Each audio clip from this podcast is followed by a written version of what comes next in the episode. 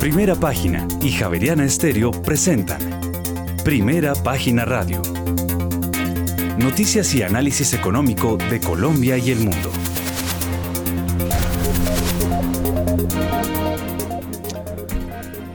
Muy buenos días, son las 6 de la mañana y 3 minutos. Les damos la bienvenida a una nueva emisión de Primera Página Radio. En este inicio de semana, lunes 21 de noviembre del año 2022, tendremos todas las noticias y el análisis económico de Bogotá, Colombia y el mundo hasta pasada las 8 de la mañana. Bajo la dirección de Héctor Mario Rodríguez y Héctor Hernández, hoy presentamos.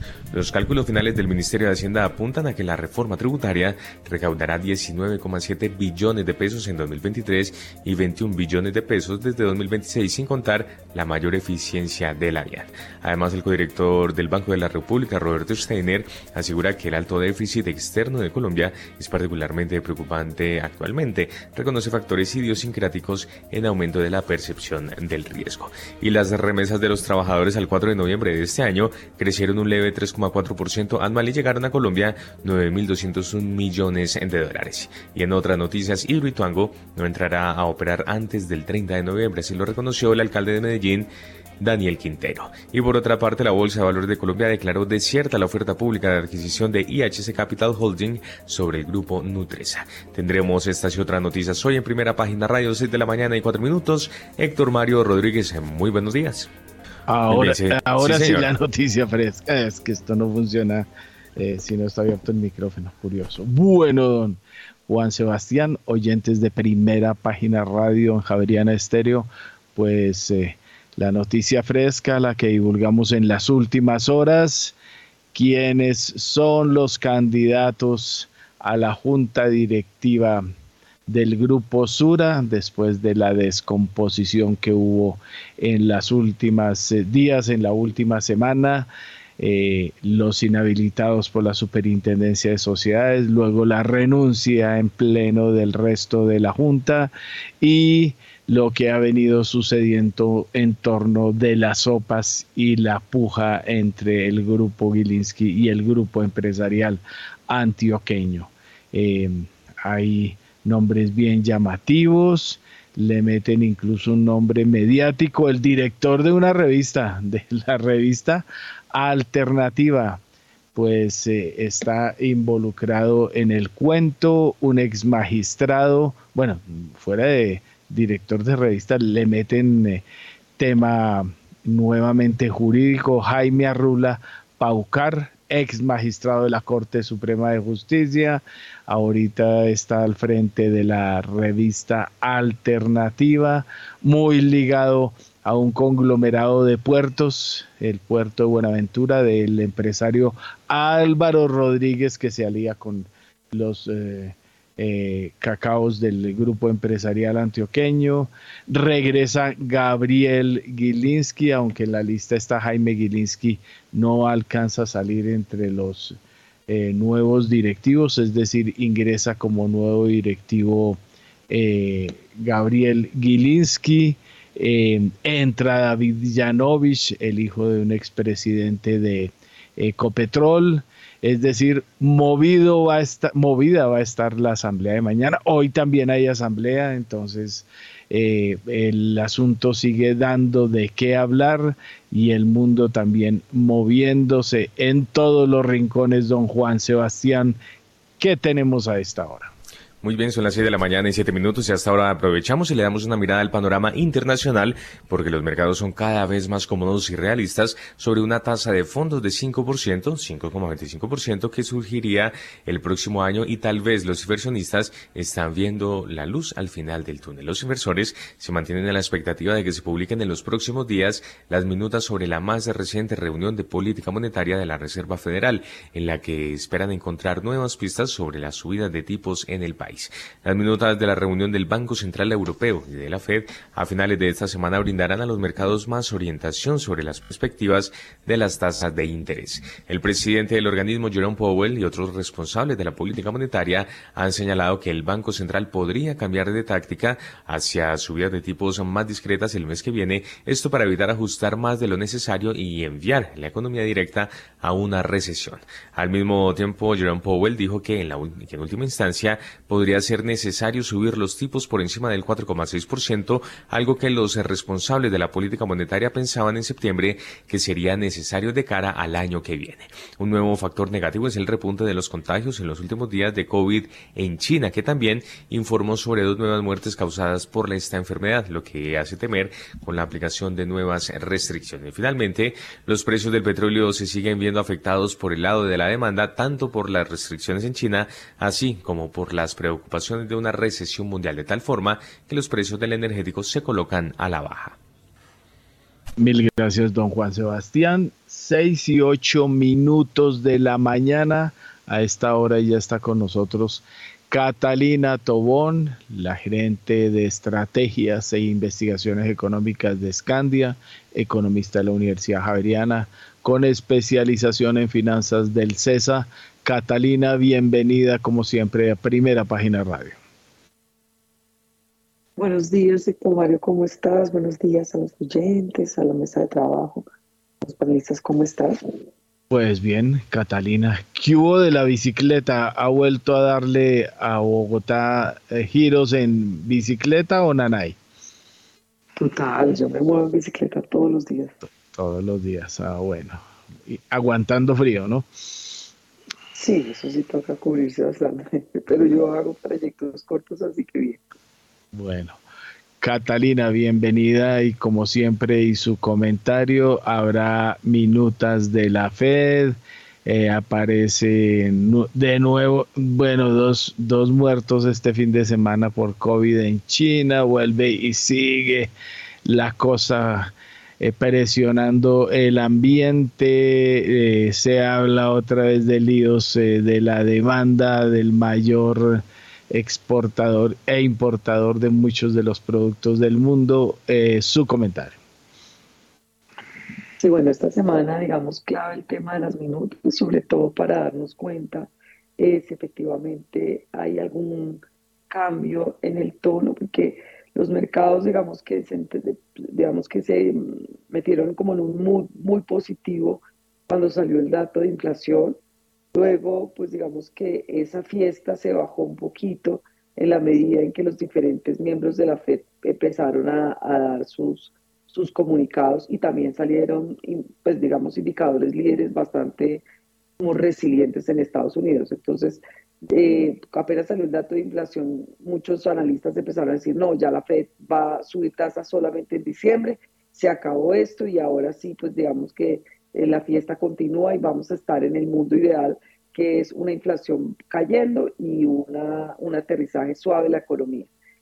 Entonces, eso generó, pues, digamos, un muy buen apetito por riesgo y digamos que unos días muy positivos para los mercados. Conforme los mercados empezaron ya como a caer otra vez en la realidad, bueno, las presiones de demanda en Estados Unidos sobre los precios siguen, el escenario, pues, Goldilocks de crecimiento eh, aterrizaje suave y, inflación que, desciende, puede ser que no se cumpla tan rápido. Y en ese sentido la Reserva Federal no va a, a, que, pues digamos, a,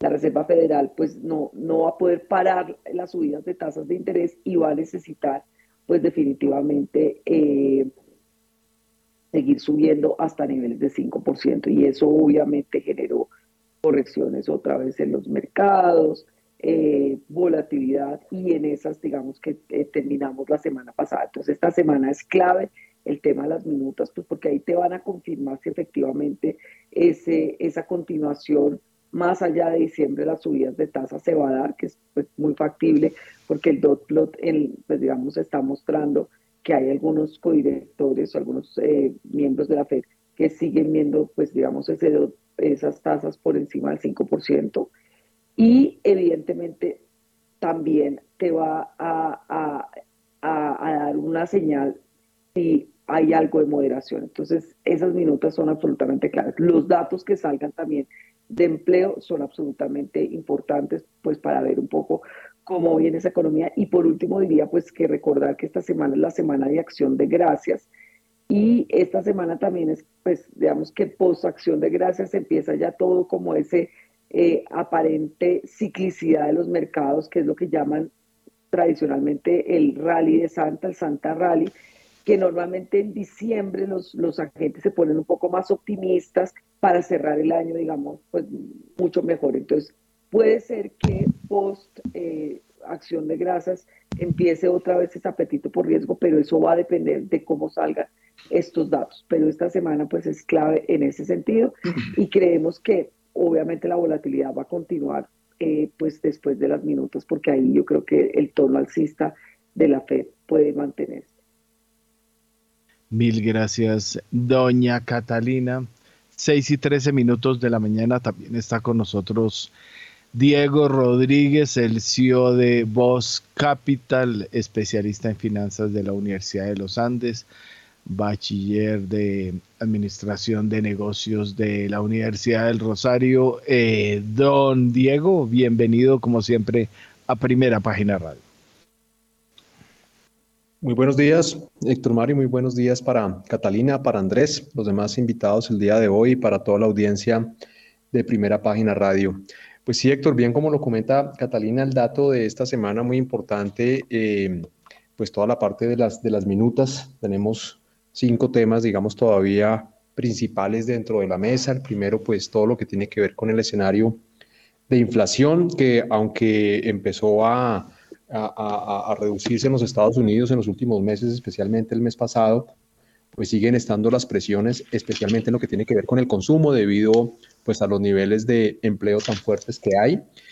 E igualmente, pues a finales de, esta semana, pues vamos a tener un test bien importante que es ese Black Friday eh, que se da pues anualmente en, eh, durante la época de acción de gracias, donde pues básicamente eh, toda la parte de retail pues está esperando unas ventas importantes, aunque hacia futuro los principales retailers de Estados Unidos pues ya están previendo una disminución en las ventas, especialmente para el próximo año, debido pues al incremento de tasas y también pues a toda la parte inflacionaria como tal. El tercer tema pues tiene que ver con la, con la recesión, donde pues ya se, se está pues viendo básicamente que Inglaterra y, y, pues Europa esta semana pues también tenemos datos de PMI que pues podrían estar dando esa confirmación y pues Estados Unidos em, eh, teniendo crecimientos eh, por lo menos lentos, pero sin embargo vamos a ver a futuro cómo se sigue comportando la economía americana cuando pues ya una vez eh, empiece a verse de una manera más clara el efecto en el crecimiento y especialmente en el mercado de deuda sobre el incremento tan fuerte que ha ejecutado los Estados Unidos en los últimos meses. El cuarto tema claramente tiene que ver con el precio del dólar que pues sigue afectando la lucha contra la inflación en los países diferentes a los Estados Unidos. Digamos que eh, el precio tocó también, medido bajo su DXY, tomó eh, precios máximos el, el, mes pasado, pero eh, ha venido corrigiendo de una manera importante, pero de todas maneras, pues su fortaleza sigue ahí y el tema debido por las tasas de interés, pues en los Estados Unidos sigue estando eh, muy, muy, muy fuerte con relación a ese diferencial de tasas de interés y especialmente pues, por los eventos de recesión en Inglaterra y, Europa. Entonces, pues es una, es una situación que todavía no se ha calmado del todo para el mundo y pues rebatamos con el COVID, Héctor, que pues lastimosamente sigue sin dar tregua en China bajo su política de, de, manejo del COVID, pues que está afectando todos los activos del mundo y afectando hoy principalmente pues el precio del petróleo, que en el caso del Brent, pues vuelve a estar por debajo de los 90 dólares, pues afectando eh, eh, este, este, precio a nivel global, Héctor. Mil gracias. Don Diego también está a esta hora con nosotros. Don Andrés Moreno Jaramillo. Eh, a ver, un segundo aquí. Me, me adecuo, asesor financiero certificado por el autorregulador, vigilado por la superfinanciera, economista de la Universidad del Rosario, máster en banca, mercados financieros y gestión patrimonial. Andrés, bienvenido como siempre a Primera Página Radio. Gracias Héctor, saludo a todos los invitados, al equipo de Primera Página, y a todos los oyentes. Hoy una semana muy corta, prácticamente termina el miércoles, jueves es festivo en Estados Unidos y el viernes los mercados tienen un cierre más temprano, en una semana muy rara con Mundial de Fútbol, cuatro partidos diarios, eh, fiesta, fin de año, posible rally. bueno, ojalá en Colombia suban un poco las acciones, van cayendo 9% en promedio el, el, MSCI y ojalá también el dólar se calme, pero em, muy cargada de datos por los festivos, el miércoles hay de todo, como ya lo comentaron Catalina y, Diego, em, pero bueno, vamos a ponerle el acelerador de lunes a miércoles y posteriormente eh, a descansar, por lo menos viendo partidos. Bueno, y a lo que vinimos de una vez, hablemos de una vez, la declaratoria desierta de la OPA, eh, asamblea hoy, mañana la dura, Sura, ya vio el listado de los eh, propuestos nuevos nombres en la Junta, eh, movido sigue el asunto y viene lo duro, ¿no? Guerra es guerra, le pusieron hasta eh, ex magistrado de la Corte en la Junta le pone GEA. Así es, yo creo que ya es muy claro y evidente que esto no es con precios ni poniéndole precio alto eh, que se logra que, que GEA venda. Ellos saben o piensan que si, si, si entregan Nutresa, por la participación que tiene Nutresa en Sura y en Argos, es entregarle el GEA a Gilinski eh, no sé si piensan que vale más o no lo quieren hacer en el momento, o no les gustan los árabes, o no les gusta Gilinski o todo junto. Pero en últimas, uno puede decidir como empresario vender o no vender. Eso es algo que a nadie le obliga. El problema es cuando las empresas están en la bolsa y hay un deber de, valoración y de, digamos, a los accionistas minoritarios. Hay que darles resultados veamos casi dos décadas sin buenos dividendos, sin precios de las acciones al alza, las acciones han subido por los temas de las OPAs de Gilinski, pero no por porque pues haya una excelente gestión y los accionistas estén muy contentos. Entonces, ¿qué le va a pasar al mercado? Hay una oferta insatisfecha. Una oferta, pues sí, Gilinski y, y unos accionistas más, fueron 1.400 accionistas que no pudieron vender y eso hace a este precio máximo, que era casi 73 mil pesos. Y eso pues genera que hoy vaya a haber esa oferta saliendo, tratando de salir a vender si es que encuentra quien compre. Y obviamente las compañías que se iban a ver o estaban viéndose favorecidas con, con esta posible venta y esta valoración de Nutresa, que son Grupo Sur y Grupo Argos, van a caer. Y mm, digamos que todo va a terminar infortunadamente en temas de abogados que usted hizo, que usted no hizo, en un desgaste impresionante eh, el que tiene, digamos, chequera y plata es Gilinski. Yo pensé que GEA iba a aprovechar esta oportunidad de pronto para ellos también reacomodarse, por lo menos vendiendo una parte. Pero el tema es control y poder. Y el precio no los ha querido ablandar. Y es, digamos que, vuelvo y le digo, válido. Pero pues los accionistas minoritarios que... Es importante determinar eso de los minoritarios y, la importancia en los mercados de capitales, porque si bien Colombia tiene una bolsa con 64 emisores, de los cuales ya se van a ir dentro de poco Cemex y valores industriales, van a quedar 62. Uno dice, pero ¿por qué somos una bolsa tan pequeña y sin volumen? Y uno se da cuenta y claro, pues las compañías que listadas tienen una propiedad, una concentración accionaria entre unos pocos que son los que toman todas las decisiones. Digamos, no es un mercado abierto. Eh, y obviamente los grandes hacen lo que quieran, favoreciendo sus intereses. Ya ha pasado con Avianca, con Interbolsa, con Pacific Rubiales. Hacen lo que quieran, los, los mayoritarios, los minoritarios no tienen nada que hacer ahí, sino esperar a que le peguen cachetadas. Eh, aquí pasa lo mismo con las compañías. Uno mira el Colcap del Colcap, 10 compañías son del GEA. Imagínense, 10 son del GEA. De 25, casi la mitad. Y uno empieza a ver y Copetrol, gobierno corporativo, ISA, problemas de gobierno corporativo, ETV, ni hablemos, Grupo Energía Bogotá. Eh, ahora lo que hemos visto con, el cero o nulo eco de los minoritarios en, Argos y Sura entonces, pues, esta es la bolsa que tenemos. Eh, no sé qué estrategia vaya a tener Gilinski a futuro.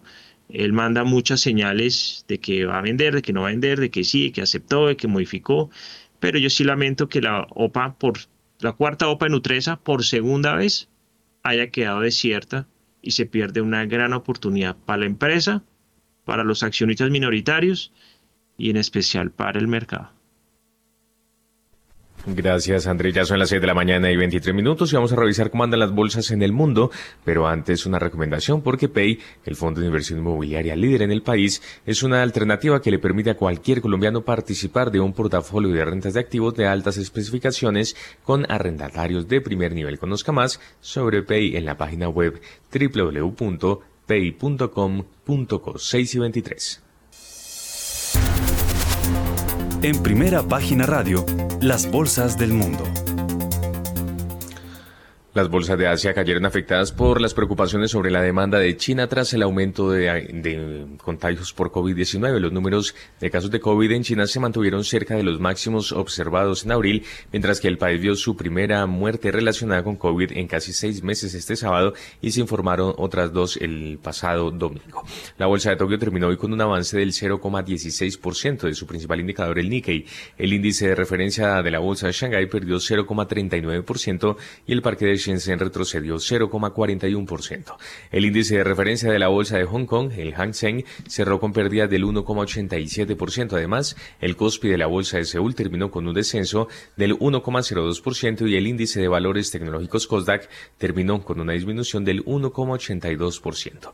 Por su parte, Europa mantiene la cautela atenta al COVID en China y a las perspectivas monetarias. Los precios al productor alemanes cayeron inesperadamente en el mes de octubre, según mostraron los datos de este lunes, lo que representa un retroceso del 4,2% en el mes en comparación con las expectativas de un aumento del 0,9%. Esta es una buena noticia, pero aún palidece junto con la lectura anual de la inflación de la zona euro, que superó el 10% a finales del mes pasado frente al 9,9% en septiembre. El IBEX 35 de la Bolsa de Madrid en sube 0,15%. El índice DAX alemán cotizaba 0,5% a la baja, mientras que el CAC 40 de París caía 0,3%. El FTSE de Londres, por su parte, bajaba 0,3%. Y a las 6 de la mañana y 25 minutos nos conectamos con Radio Francia Internacional porque la Organización Internacional de la Energía Atómica expresó su preocupación ante los nuevos ataques en contra de la central nuclear de Zaporilla en Ucrania, la más grande de Europa. 6 y 25. Nuevo golpe sobre la mesa del jefe de la Organización Internacional de la Energía Atómica, el argentino Rafael Grossi, quien este domingo llamó a las partes del conflicto en Ucrania a detener lo que calificó de locura. Kiev y Moscú se acusan mutuamente de haber lanzado buses este fin de semana contra esa central nuclear bajo dominio ruso, la más grande de Europa. Los ucranianos aseguran que se lanzaron 12 disparos y acusó a su enemigo de organizar una vez más un chantaje nuclear. Por su parte, los rusos sostienen que los ucranianos lanzaron una veintena de obuses que explotaron entre los bloques 4 y 5 y que tenían como objetivo un depósito de combustible nuclear. Grossi dijo que los reactores no se han visto afectados, pero otras partes de la planta sí, y que como Zaporilla está en primera línea de frente, es complicado saber quién ha sido. Así reaccionaba en entrevista con la televisión francesa BFM TV. La situación es tan tenable. La situación es insostenible. Este sábado y este domingo hemos visto cómo cómo la situación se puede deteriorar y llevarnos a un accidente nuclear de consecuencias gravísimas. En estos momentos estamos haciendo una evaluación de daños porque ha habido daños. La instalación ha sido impactada en varias ocasiones y en lugares bastante delicados. Pese a los bombardeos, los niveles de radiación en la zona de la central resultan conformes a la norma, dijo el gobierno ruso. Mil gracias, don Juan Sebastián. 6 y 26 minutos. Oiga, Catalina, eh, yo siempre la meto por los temas eh, macro, pero en Escandia han echado algún análisis y miradas, me imagino, al tema de las sopas, no necesariamente al eh, la filigrana jurídica, pero sí al impacto. Ya llevamos, acabamos de completar un año de OPAS eh, en torno de las principales empresas del grupo empresarial antioqueño. Nuestro análisis es desde un punto de vista de múltiplos y de precios, pues los mercados están muy impactados y sobrevendidos. Eh, digamos que estos factores acentúan un poco el impacto ya negativo de un entorno complejo, de un entorno eh, donde pues ha sido uno de los años más difíciles para la renta variable eh, global. Eh, y pues digamos, eh, hasta los, tal vez un poco más de la mitad del año, el mercado accionario colombiano era un mercado resiliente o un mercado tal vez defensivo en términos globales. Y luego, posterior un poco al cambio de gobierno y también con todas estas nuevas noticias de, de OPA, el beta o la volatilidad de nuestro mercado se incrementó de forma contundente eh, y seguramente el tema va a continuar eh, siendo así, es decir, tenemos una economía que pues digamos que es vulnerable en términos de choques externos porque tiene un altísimo déficit de cuenta corriente, un altísimo déficit eh, fiscal, porque pues definitivamente digamos que hay factores de desconfianza y esto es sumado pues digamos a factores ya estructurales de los que veníamos previamente y liquidez, falta de profundidad. Entonces el problema es que no hay quien le ponga eh, la cara o el pecho al mercado y si no aparece alguien que quiera aprovechar esa oportunidad táctica de, un mercado excesivamente sobrecastigado, pues no va a haber esa, ese, digamos, ese movimiento que, pues, que todos esperamos porque todo finalmente tiene un precio, ¿no? Que está tan castigado, tan castigado que uno dice, oiga, desde un punto de vista de múltiplos, eh, pues está, no sé, en los niveles mínimos frente a sus históricos, eh, frente a su promedio histórico, uno dice, oiga, alguien tendría que aprovechar. Pero si no hay un factor de mayor confianza, pues efectivamente, ni siquiera tácticamente, porque ni siquiera estamos hablando estructuralmente, eh, pues va a haber algún movimiento. Pero pues claramente con la, con la acotación de que las acciones en Colombia están extremadamente atractivas frente a sus niveles históricos, sus fundamentales, eh, los fundamentales de las empresas que hacen parte del Colcap, pues siguen eh, relativamente sólidos. Cuando uno ve los resultados corporativos, pues las empresas muestran ese, ese resultado de una economía creciendo este año de forma muy, muy favorable. Pero eh, pues, la confianza ha sido un factor que no ha ayudado y en ese sentido, si llegase a haber algún algún factor de mayor apetito al riesgo global, seguramente veremos inversionistas que le pongan el pecho al mercado. Por el momento, como el riesgo a escala, el apetito por riesgo a escala global está muy, todavía no muy fuerte, pues el mercado está ahí quieto, sobrecastigado y obviamente, eh, como reiteraba, sin quien le ponga el pecho al mercado. Mil gracias, Catalina. Seis y treinta minutos de la mañana. Don Diego Rodríguez, CEO de Voz Capital. Eh, Diego, ahí hay dos temas. Uno, eh, si ha sacado usted algunas eh, conclusiones de esta pujo tan, tan impresionante entre el grupo Gilinski y el grupo empresarial antioqueño. Obvio, como lo decíamos desde el comienzo, ¿no? Que así iba a terminar, en esto iba a terminar el asunto. Y segundo, eh, vio lo que está pasando todavía. Ya hoy el tema es Coinbase, Coinbase, como se llame, eh, la otra plataforma la están mirando también feo ya en Estados Unidos. el efecto de FTX fue impresionante y la cosa sigue muy complicada para las criptomonedas. Sí, Héctor, de acuerdo. Con el, con el primer tema, pues varios puntos. Lo primero es que evidentemente ser miembro hoy de la junta directiva de, de, Sura, pues yo creo que es un riesgo personal bastante amplio que pues me imagino que esas pólizas de cobertura para administradores deben estar bastante jugosas. E igual como esos, eh, eh, para tomar ese riesgo, pues los honorarios me imagino que deben ser acordes a lo que se viene hacia adelante, porque pues como bien lo ha mencionado Andrés, eh, pues el hecho que son, eh, que son, compañías públicas y que se está perdiendo una oportunidad de venta para mucha gente, pues yo creería que esta situación pues no va a terminar acá y pues el grupo Gilisky seguirá insistiendo con sus socios del Oriente Medio eh, poder tener una mayor participación y pues la defensa jurídica ahí está, entonces es una lástima al final para el mercado, porque pues bien como lo dice Catalina, eh, habrá alguien que tendrá que aprovechar estos precios. Colombia ya lo tiene, que es Gilinski con, con su grupo árabe atrás, está buscando capitalizar una oportunidad de mercado.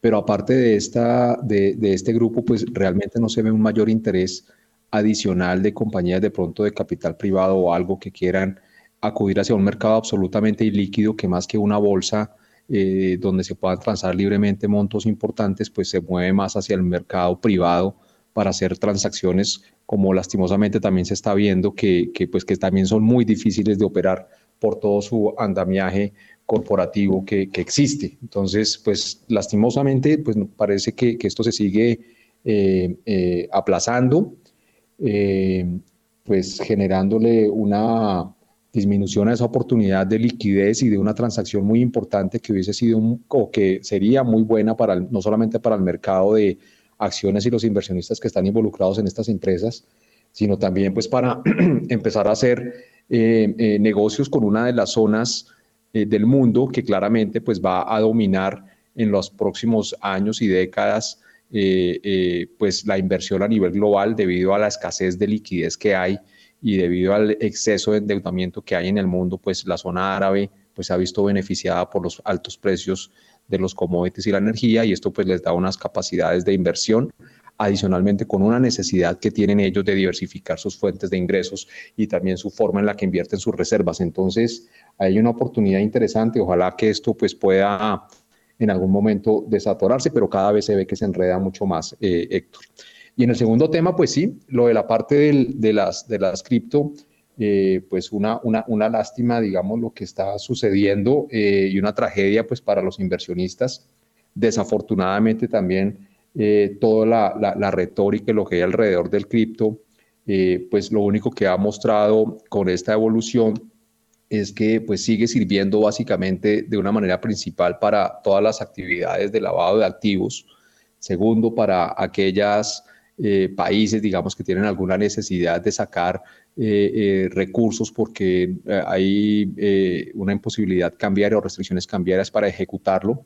Y tercero, pues que está siendo una fuente pues de, escándalos, de, de, de, robos, si se puede llamar así, pues gigantescos, con efectos piramidales como los que han existido siempre, pero pues ahora en el mundo digital, en un, en un producto que es muy nuevo, eh, no solamente para la comunidad de inversiones, sino también para todo lo que tiene que ver con las batallas legales que se vienen. Yo creo que esto de, de FTX, eh, pues me sorprende que no haya golpeado todavía muchísimo más a las monedas, eh, que aunque han caído bastante, pues debería uno verlas todavía muchísimo más abajo, porque evidentemente el efecto contagio, pues va a ser total. Esto pues no ha mostrado que tenga un nivel de seguridad como, como realmente se necesita. Eh, fue nombrado como presidente una persona que estuvo involucrado también en lo que en la bancarrota de Enron y se pronunció diciendo que en sus 40 años de experiencia profesional nunca había, un nunca había visto un desastre y un desorden financiero como el que tiene FTX, eh, eh, FTX, FTX, lo cual pues muestra evidentemente lo que está sucediendo, la estructura jurídica también en la que está conformada en la cual pues la plataforma está en Bahamas, está en Delaware, pues va a ser muy difícil eh, eh, también esta batalla legal para lo que se ha dicho que en solo 50 deudores de esta plataforma se están debiendo cerca de 3 billones de dólares que no existen, no los hay, y que aparte de eso hay cerca de un millón de usuarios que se han visto lastimados pues por esta situación. Las conclusiones que se están dando es que pues mucha incertidumbre para las personas que confiaron sus recursos en esta plataforma digital y de criptomonedas, que muy seguramente no van a ver sus platas y si llegan a rescatar algo, pues va a ser muchísimos años para poderlo ver. Entonces, un desastre, Héctor, eso que está pasando y, y, pues bueno, sigue gente apostándole a, a esta situación, habiendo activos un poco más seguros y baratos como en Colombia, pero pues hay gente que le sigue gustando este tema de los, de los cripto y que están en una eh, cripto invierno realmente y cayendo como criptonita realmente, Héctor. Así es, don Diego. Em, Andrés Moreno Jaramillo, 6 y 37 minutos de la mañana. ¿Algún comentario a esta hora? No, el universo, finalmente lo que el universo cripto eh, sigue a la baja. Obviamente las inversiones tradicionales vuelven nuevamente a, ser apetecidas por el universo de, de altas tasas de interés, altas tasas de interés. El mundo no puede invertir hoy como invertía hace un año. Hace un año las tasas de interés estaban en Colombia al 2%, el mundo todavía tenía tasas al cero. Hoy por hoy los incrementos de tasas han sido impresionantes, estamos a niveles de tasas de hace 14 años y todavía le puede, quedar un poco más de subida. Y obviamente hay una cantidad de startups y de, y de tecnologías que están cerrándose, que antes en la pandemia y el año pasado y parte de este año recibían millones y millones de dólares eh, porque pues el dinero no tenía valor, entonces cualquier, cualquier riesgo había que asumir. Hoy por hoy no es así. Eh, ya encontramos inclusive en Colombia tasas de interés al 16, 17% un año. Entonces el dinero ahora vale mucho y pues los inversionistas también tienen que entender que no tienen que ir a asumir riesgos, se dice inversiones muy alternativas para encontrar interesantes rendimientos. Entonces, eh, es difícil que en un escenario de altas tasas de interés, pocos estímulos, este, este tipo de, nuevos activos eh, hubieran continuado con su, con su alza y pues aquí lo advertimos, eh, está todo inflado y era una pirámide.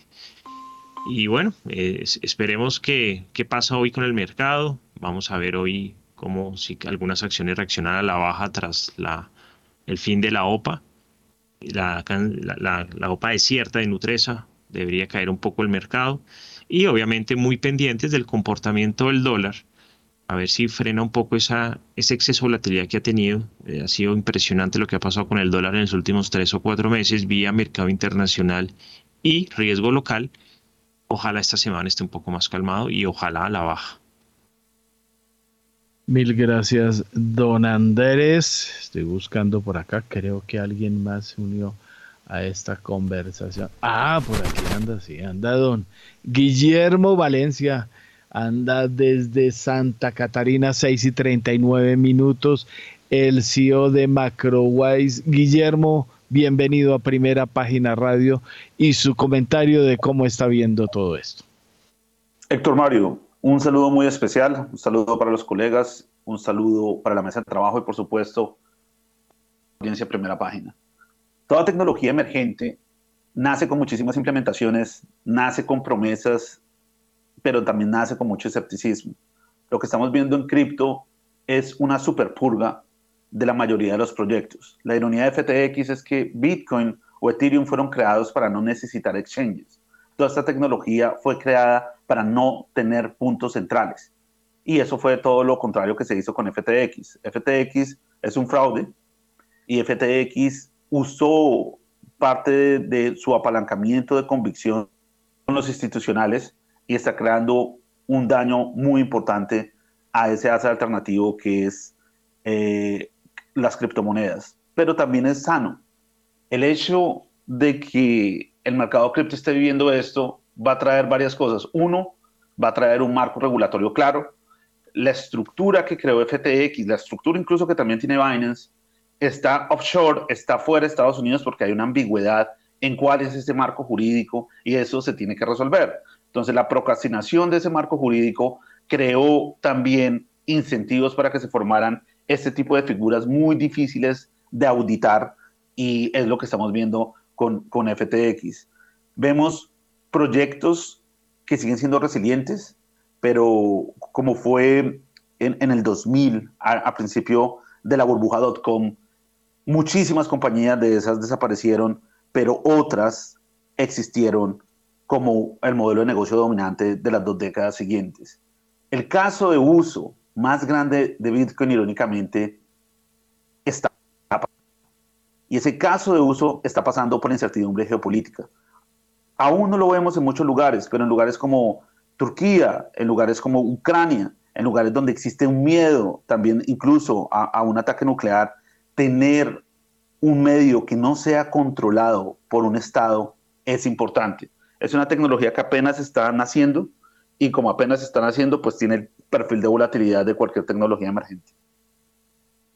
Oiga, don, espera un momentico, CIP 073 y 020. Aquí estoy viendo, estoy viendo Standard Poor's, eh, cae 0.52% en futuros, el Dow cae 0.20% y el Nasdaq 0.73%. en preapertura, eh, quiere decir rojo eh, marcado para Wall Street en futuros. Oigan, em, quería oír, eh, quiero oír, quería no, quiero oír su comentario sobre Elon Musk, todo este asunto que ha sido una locura, incluso ahora anoche estaba viendo Bloomberg y quiere incluso hacer negocios con un, una especie de Twitter, eh, una red social bastante amplia de China, eh, que ha sido muy debatida, pues porque es la que usa el gobierno chino para controlar a la población cuando no quiere que se conozcan ciertas cosas, pero mm, ve uno a Elon Musk, no sé si muy agresivo, muy claro en, eh, en, su forma de ser en las peleas que plantea o está enredado. No he podido saber en cuáles de todos los asuntos anda. Elon Musk le gusta la polémica. Es una persona que no cree que el futuro sea indefinido es una persona que construye el futuro, que entiende las infraestructuras más importantes que vamos a necesitar en el siglo XXI y que sabe que Twitter y sabe que las redes sociales, pues de alguna manera definen el espectro político del mundo. Y por eso compró Twitter. Compró Twitter porque sabe que tiene que influir de alguna manera en las elecciones, como se hacía antes los Rockefeller hicieron con la prensa, o el mismo Jeff Bezos también hizo con, con un grupo de periódicos, por no citar otros ejemplos en Colombia. Entonces, es, la política la que se está definiendo en el fondo, en este mundo multipolar. Y en este mundo multipolar hay unos personajes que empiezan a tener mucho poder. Nosotros los llamamos como feudos digitales, o sea, estamos en la era de los principados digitales, porque el poder que tiene un Elon Musk o un, Jeff Bezos o un Mark Zuckerberg es demasiado grande y lo están ejerciendo. Lo están ejerciendo porque ven cierta incapacidad. Eh, incapacidad en, en, la manera de hacer proyectos que deberían ser del Estado. O sea, la conquista espacial debería ser algo que los gobiernos empujaran, pero los gobiernos han sido incapaces y lo ha tenido que hacer la empresa privada. Yo creo que estamos en un momento de la historia donde eh, está mucho en juego y está mucho juego y eso se vio un poco en las elecciones eh, de Estados Unidos y yo creo que se va a ver mucho más fuerte en las elecciones presidenciales. Entonces, sí, Elion está planteando un tablero donde quiere incidir de manera importante en la opinión política. Muy bien, son las 7 de la mañana y 45 minutos. Gracias, Guillermo. Y hasta ahora el petróleo se mueve a la baja. El de referencia Brent pierde 0,30%, llega a 87 dólares con 36 centavos el barril, mientras que el WTI pierde 0,40% y se cotiza en 79 dólares con 76 centavos el barril. 6 y 46. Las bolsas latinoamericanas en primera página radio. Wall Street cerró el pasado viernes en verde y el Dow Jones de Industriales sumó 0,59% a medida que los inversores asimilan las últimas declaraciones de los responsables de la Reserva Federal en Estados Unidos favorables a continuar con la subida de los tipos de interés. El índice Standard Poor's Merval de la Bolsa de Comercio de Buenos Aires cerró con una subida del 1,28%. El índice Ibovespa de la Bolsa de Valores de Sao Paulo cerró con una caída del 0,50%. El índice de precios y cotizaciones de la Bolsa Mexicana de Valores registró una ganancia del 0,41%. El índice MSCI Colcap de la Bolsa de Valores de Colombia retrocedió 1,75%. El índice IPSA de la Bolsa de Santiago de Chile se recuperó 0,48% y finalmente el Standard Poor's, eh, el índice general de la Bolsa de Valores de Lima, ganó 0,17%, 6,47%. En primera página radio, las claves de la jornada. Bienvenidas son las 6 de la mañana y 48 minutos y la Fed publicará este miércoles las actas de su reunión de noviembre y los inversores están ansiosos por encontrar cualquier señal de que los responsables de la política monetaria podrían estar considerando desacelerar el proceso de ajuste tras subir los tipos más rápidamente este año que en cualquier otro momento desde la década de 1980.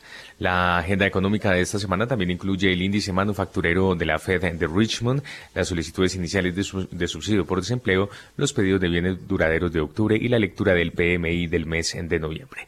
En un contexto además de creciente inflación y los tipos de interés al alza, una prueba clave de la demanda de los consumidores llega el próximo 25 de noviembre cuando los minoristas publiquen sus datos de ventas del Black Friday, tradicionalmente uno de los días em, de compras más fuertes del año. Los últimos datos muestran que las ventas minoristas de Estados Unidos aumentaron más de lo esperado en octubre, lo que indica que los consumidores podrían encontrarse en una base más sólida de cara a finales de este año. El gasto de los consumidores representa más de dos tercios de la actividad económica de Estados Unidos. Los minoristas publicaron informes mixtos en la última temporada de presentación de resultados.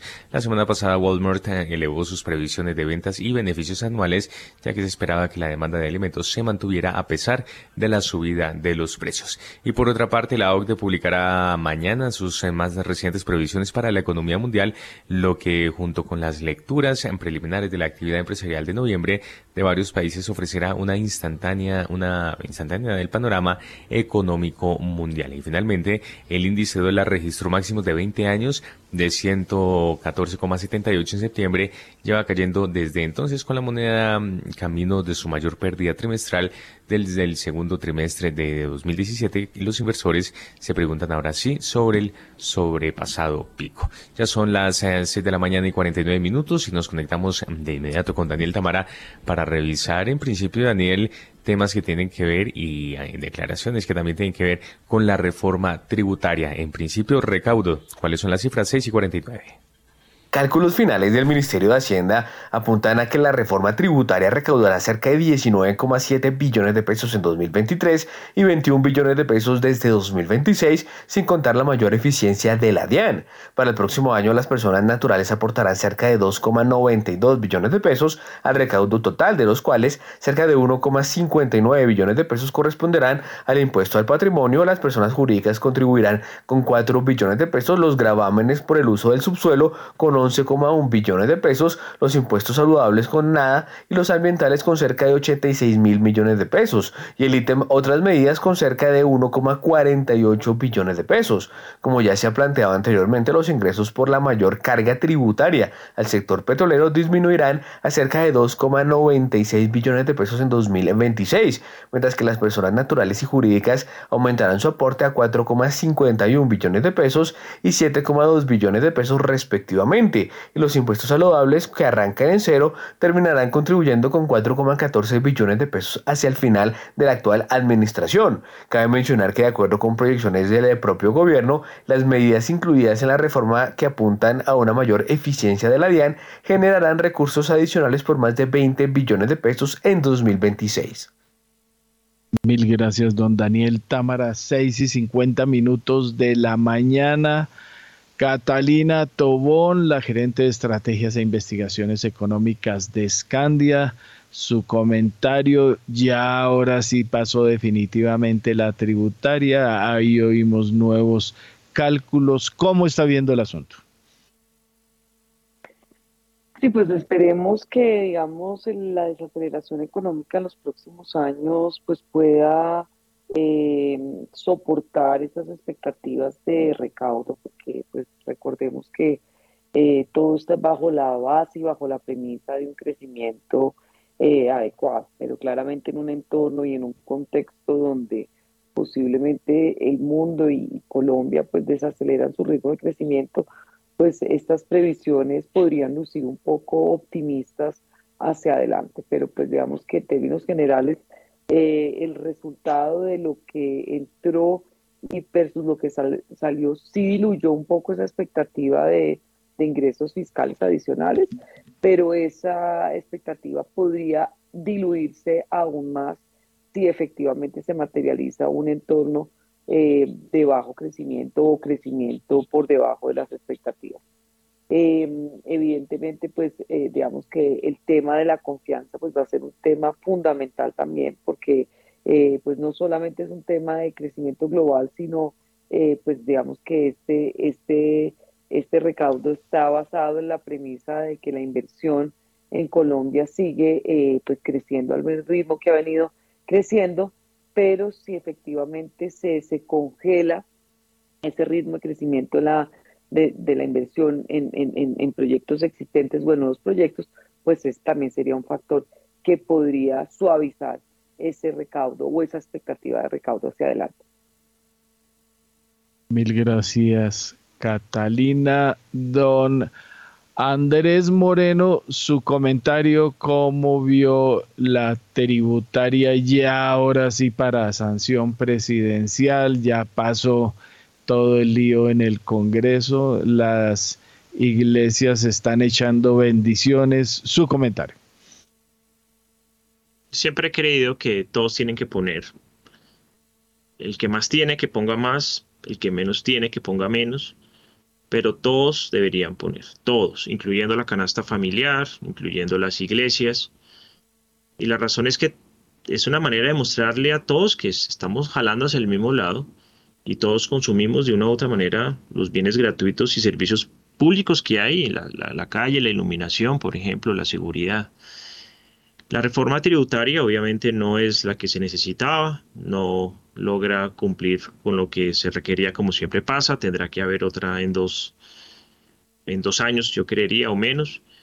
Em, el tema de inversiones, pues no terminó afectando tanto como inicialmente se, se, veía. Pero pues lo que uno ve es que siempre, lo que busca es que los, que los de siempre paguen más y hay una cantidad de sectores y personas y sobre todo informales que no pagan y van a seguir igual. Entonces, ¿se necesita la reforma tributaria? Claro que sí, ojalá la aprueben, pero no es la reforma que va a darnos eh, la felicidad y el cambio que, que se ha prometido. Gracias, don Andrés. Diego Rodríguez de Voz Capital, su comentario. Héctor, pues el ministro está con la, con la certeza que esta reforma tributaria, como se va a ir los recursos recaudados, una parte bien importante al gasto, no va a haber un freno económico al respecto. Em, esperemos que tenga razón. Por el lado empresarial, pues esto genera dos situaciones. La primera es que sin duda alguna en una en un actual escenario de alzas de interés o unas tasas de interés tan altas como las que, las que tenemos, eh, pues una carga impositiva adicional pues va a ser mucho más complicado hacer los negocios para las personas que siguen invirtiendo en el país y hace menos atractivo para aquellas personas que querían traer recursos nuevos o para inversionistas que quisieran llegar sin duda alguna, digamos que esto no nos está generando ningún tipo de competitividad. Eh, había un impuesto que salió hace poco, que quisiera, pues, digamos, verificar si finalmente salió o no, Héctor, y es todo lo que tiene que ver con el impuesto de timbre para la, la venta de, de, inmuebles, que me gustaría que usted me confirmara si finalmente quedó o no también para sanción, porque en el evento en el que esto quede, este impuesto para, para de timbre del 3% para inmuebles superiores a los 3 mil millones de pesos, pues va a generar una situación como también la hizo en el gobierno de Duque, que trató de generar un impuesto similar, que lo tuvieron que derogar a los eh, meses siguientes porque efectivamente había paralizado la, comercialización de inmuebles en el país. Y eh, aunque se estima pues que va a quedar o se, eh, exento toda la parte de vivienda de interés social, todos los demás agregados y componentes del, del, negocio inmobiliario pues están, se van a ver muy fuertemente afectados, sector, especialmente todo lo que tiene que ver con el gravamen de la, del impuesto a, a la ganancia ocasional. Digamos que el mercado venía operando de una manera eh, bastante cómoda y todos los negocios por encima de la mesa con ese 10%, subirlo al 15% más este impuesto de timbre, eh, pues va a ser supremamente oneroso, Héctor, hacer transacciones para, para, esta industria donde arrancamos desde la compra de un terreno hasta pues la venta de los inmuebles. Entonces, em, lastimosamente sí creo que, que, sin duda alguna la desaceleración que se va a ver en el país en los próximos dos años va a ser sustancial em, por ese doble efecto tanto de tasas de interés tan altas que hace en este momento eh, prácticamente imposible hacer inversiones en el país utilizando apalancamiento y por el otro lado, eh, salir a conseguir recursos para inversiones nuevas en Colombia, pues también es muy complicado. Primero porque eh, pues sigue existiendo esa incertidumbre eh, sobre lo que pueda pasar con el gobierno. Apenas nos estamos acomodando y hay muchas cosas que siguen sin gustar, otras cosas que de pronto dice, bueno, hubo algo de consenso eh, en, el gobierno, pero no es un panorama claro y eso pues aleja a los inversionistas. Y por el otro lado, pues también las tasas de interés tan altas para aquellas personas que quieren invertir en Colombia aún porque ven de pronto el precio del dólar a 5 mil pesos, dicen, bueno, yo prefiero estar en el país, pues ofrecerles alternativas que le compita a esa tasa de CDTs eh, arriba del, del en doble dígito y, cercanas al 15 o por encima, como se pueden encontrar oportunidades, pues también es un reto muy grande para, para las personas que hacen negocios en Colombia. Entonces, estas dos situaciones y unida adicionalmente ahora a una carga tributaria adicional que en vez de estar buscando crecimiento, estás buscando eh, una situación en contra, pues va a ser un reto muy grande para los próximos dos años. Vamos a seguir dependiendo del consumo, eh, donde pues ahí vamos a tener las remesas, eh, las expectativas que tiene el ministro que esta reforma tributaria pues se vaya al gasto entonces la guerra contra la inflación, ¿qué va a pasar? Con el dólar alto que seguimos teniendo por las expectativas que están. Entonces es un cóctel muy complicado, Héctor, eh, y, bueno, no se ve un panorama fácil para el próximo año eh, para, para Colombia. Pues don Diego le confirmo el impuesto de timbre sobre las escrituras de enajenación de inmuebles de más de 760 millones quedó a partir del primero de enero se grabará con un impuesto de timbre hasta el 3%. Ahí está, se mantuvo y esa es nueva carga a partir del próximo año. Ahí, Héctor, yo le, hago unas cuentas por encima para que vean el efecto que tiene esto. Si una persona hace una transacción inmobiliaria en la que se gane el 30%, y que la haya tenido por dos años, es decir, que vaya a ganancia ocasional. Ese 30% de utilidad se va a grabar con el 15%, es decir, es un 4.5% de esa transacción. Hacer los costos notariales para hacer el registro de un inmueble que sea superior a 3%, está, eh, perdón, de 3 mil millones, está por los lados del 3%, es decir, que estamos en 7.5% eh, eh, todavía que se está llevando el Estado ahora. El impuesto de timbre ahora que, es, que va a ser 3% más, estamos hablando de 10.5%. Eh, la comisión del inmobiliario, otro 3%. Entonces estamos hablando de 13.5%. Hacer negocios inmobiliarios, el país más caro del mundo para hacer negocios inmobiliarios es los Estados Unidos, donde la comisión vale alrededor del 6%, pero los gastos que se lleva en la transacción están por los lados del 1, 1.5%. Es decir, nosotros vamos a estar 500 puntos básicos o 600 puntos básicos por encima de lo que vale hacer una transacción inmobiliaria en el país más costoso para comprar inmuebles del mundo, que es los Estados Unidos. Entonces, la pérdida de competitividad ahí en el sector inmobiliario, que ha sido uno de los jalonadores más importantes de la economía en los últimos años, pues es tremendamente sustancial. Eh, la materia prima que es la tierra, Héctor, en lotes de gran tamaño, que todos valen más de 3 mil millones de pesos. Y, hay, y para hacer proyectos mucho más grandes, pues superamos cifras bien importantes. Pues ese 3% y ese 15% van a generar muchos problemas para que los negocios sigan hacia adelante, más los otros factores que hemos nombrado de las tasas de interés y demás. Entonces, eh, esto se ve un reto bien grande y como ya lo dije, a Duque le tocó echar para atrás ese impuesto que también se lo habían inventado porque frenó la actividad inmobiliaria. Vamos a ver qué pasa hacia adelante con este nuevo impuesto de timbre que sin duda alguna va a afectar directamente el negocio inmobiliario, Héctor, y comprar un activo pues se va a terminar volviendo un cariño verdadero porque venderlo va a ser muy complicado. Muy bien, 7 de la mañana y dos minutos, pausa comercial y ya regresamos.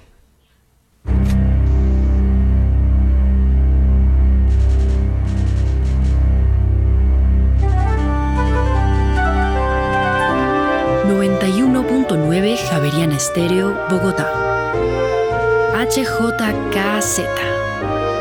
45 años. Sin fronteras.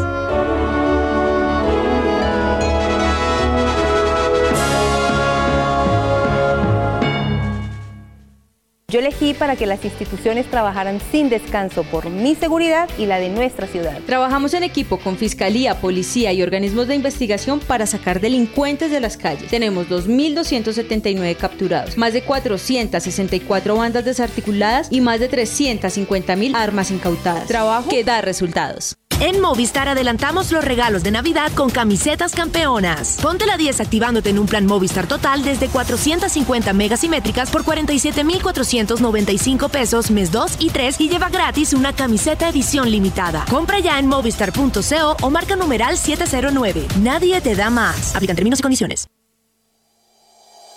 En Acciones y Valores, nuestra prioridad es construir la mejor versión de su futuro financiero. Por ello, creamos soluciones para cada uno de sus objetivos. Descubra nuevas formas de ahorrar y simplifique todo desde el celular a través de inversiones digitales desde un peso. Genere rentabilidad y a la vez impacto positivo en el mundo con inversiones responsables. Construya su plan de inversión personalizado con asesoría exclusiva y especializada Optimice el manejo de recursos de su empresa por medio de soluciones de tesorería. Realice envíos y pagos internacionales seguros de la mano de nuestro aliado Western Union. Es momento de crear metas juntos. Conozca la mejor forma de hacerlo.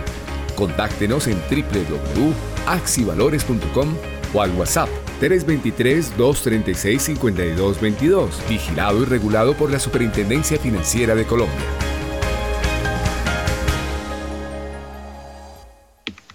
Yo elegí para que tuviéramos mejores ingresos y más oportunidades de trabajo. Gracias al pago de tus impuestos, estamos cumpliendo nuestro plan de gobierno. Más de 100.000 MIPIMES han recibido apoyo y hemos generado y gestionado más de 480.000 empleos. Bogotá tiene la recuperación económica y de empleo más alta del país. Trabajo que da resultados.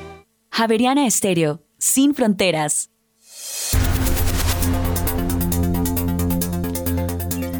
Ya tenemos en Colombia las 7 de la mañana y 5 minutos. Continuamos en primera página Radio Héctor Mario. Hasta ahora el petróleo de referencia Brent se mueve sobre los 87 dólares con 25 centavos el barril, desciende 0,42%, mientras que el petróleo de referencia WTI mantiene esta tendencia y se cotiza sobre los 79 dólares con 86 centavos el barril, desciende 0,27%. Óigame Daniel, es que hubo declaraciones también por parte del codirector del Banco de la República, Roberto Steiner. ¿Cuáles eh, fueron sus declaraciones y qué dijo? El codirector del Banco de la República, Roberto Steiner, aseguró que el alto déficit externo de Colombia es particularmente preocupante hoy día. Además, reconoció factores idiosincráticos en el aumento de la percepción de riesgo. De acuerdo con el integrante de la Junta Directiva del Banco de la República, el desbalance externo viene de tiempo atrás, pero hoy día se vuelve particularmente preocupante porque se normaliza agresivamente la política monetaria en el mundo desarrollado y hay factores idiosincráticos que han incrementado la percepción de riesgo en un ambiente ya de por sí muy volátil Inevitablemente el Banco de la República respondió a estos desarrollos apretando la política monetaria. Asimismo, resaltó que el aumento de la inflación es generalizado, las expectativas de inflación continúan aumentando también cuando se miden comparando instrumentos financieros ajustados por primas de riesgo inflacionario y liquidez relativa. ¿Y qué dijo Daniel en relación con la demanda interna en Colombia? El codirector del Banco de la República, Roberto Steiner, aseguró que la demanda interna en Colombia crece por encima del producto potencial sin todavía comprometer la estabilidad del sistema financiero. Asimismo, aseguró que cuatro elementos a destacar en el crecimiento de la demanda son, en primer lugar, que se soporta en el abundante crédito doméstico, que afortunadamente a la fecha no compromete la estabilidad del sistema financiero. Dos, se traduce en una notoria mejora de los indicadores laborales. Tres, genera presiones inflacionarias adicionales a las provenientes de shocks de oferta. Y cuatro, mantiene un importante desbalance externo. También recordó que el marco de política bajo el cual actúa el Banco de la República es el esquema de inflación objetivo con tasa de cambio flotante, que es con consistente con el mandato constitucional y permite que la política monetaria sea contracíclica. El instrumento de política monetaria es la tasa de interés a un día, la cual se fija en función de la meta de inflación, la prima de riesgo, la diferencia entre la proyección de inflación y las expectativas, las presiones inflacionarias que provienen de la brecha del producto y las presiones inflacionarias que provienen de la brecha de la tasa de cambio. Mil gracias, don Daniel Tamara. Ahí está, Banco de la República eh, los factores idiosincráticos en el aumento de la percepción de riesgo, alto déficit externo, volatilidad, pero además la noticia buena que todavía tiene es que la demanda interna en Colombia crece eh, por encima del producto potencial. Catalina Tobón, su comentario. Sí, pues Colombia este año sería una de las economías con mayor crecimiento global, jalonada principalmente pues por, por el consumo doméstico, por el consumo privado. Eh, ya digamos que con las cifras disponibles en el tercer trimestre empezamos a ver una desaceleración paulatina, pero pues digamos que una economía todavía con mucha inercia y que seguramente esto seguirá contribuyendo de cara a los primeros meses del 2023 para mantener esa, esa dinámica. Eh, evidentemente, pues digamos que esos, eh, digamos que esos riesgos relacionados con la confianza, recordemos que, que en economía eh, todo está pues muy relacionado con la confianza, pues digamos hacia adelante podrían acelerar el proceso de, de, disminución de la o desaceleración económica.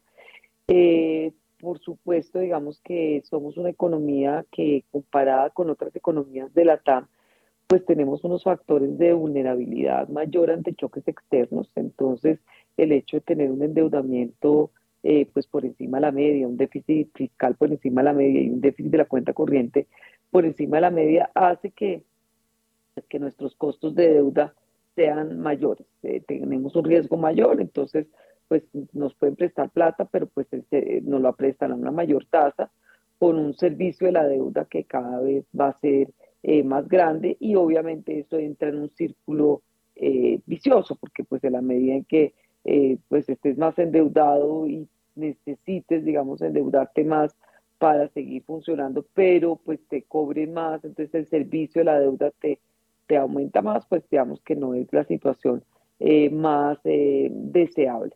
Eh, obviamente uno diría ideal que los recursos de la reforma tributaria parte se, se destinaran a, disminuir esos déficits de cara, pues digamos, a, a, una mayor sostenibilidad de las cuentas fiscales hacia adelante, pero pues claramente digamos que lo que nos ha dicho el gobierno actual es, pues definitivamente lo que se recaude de más se va a gastar.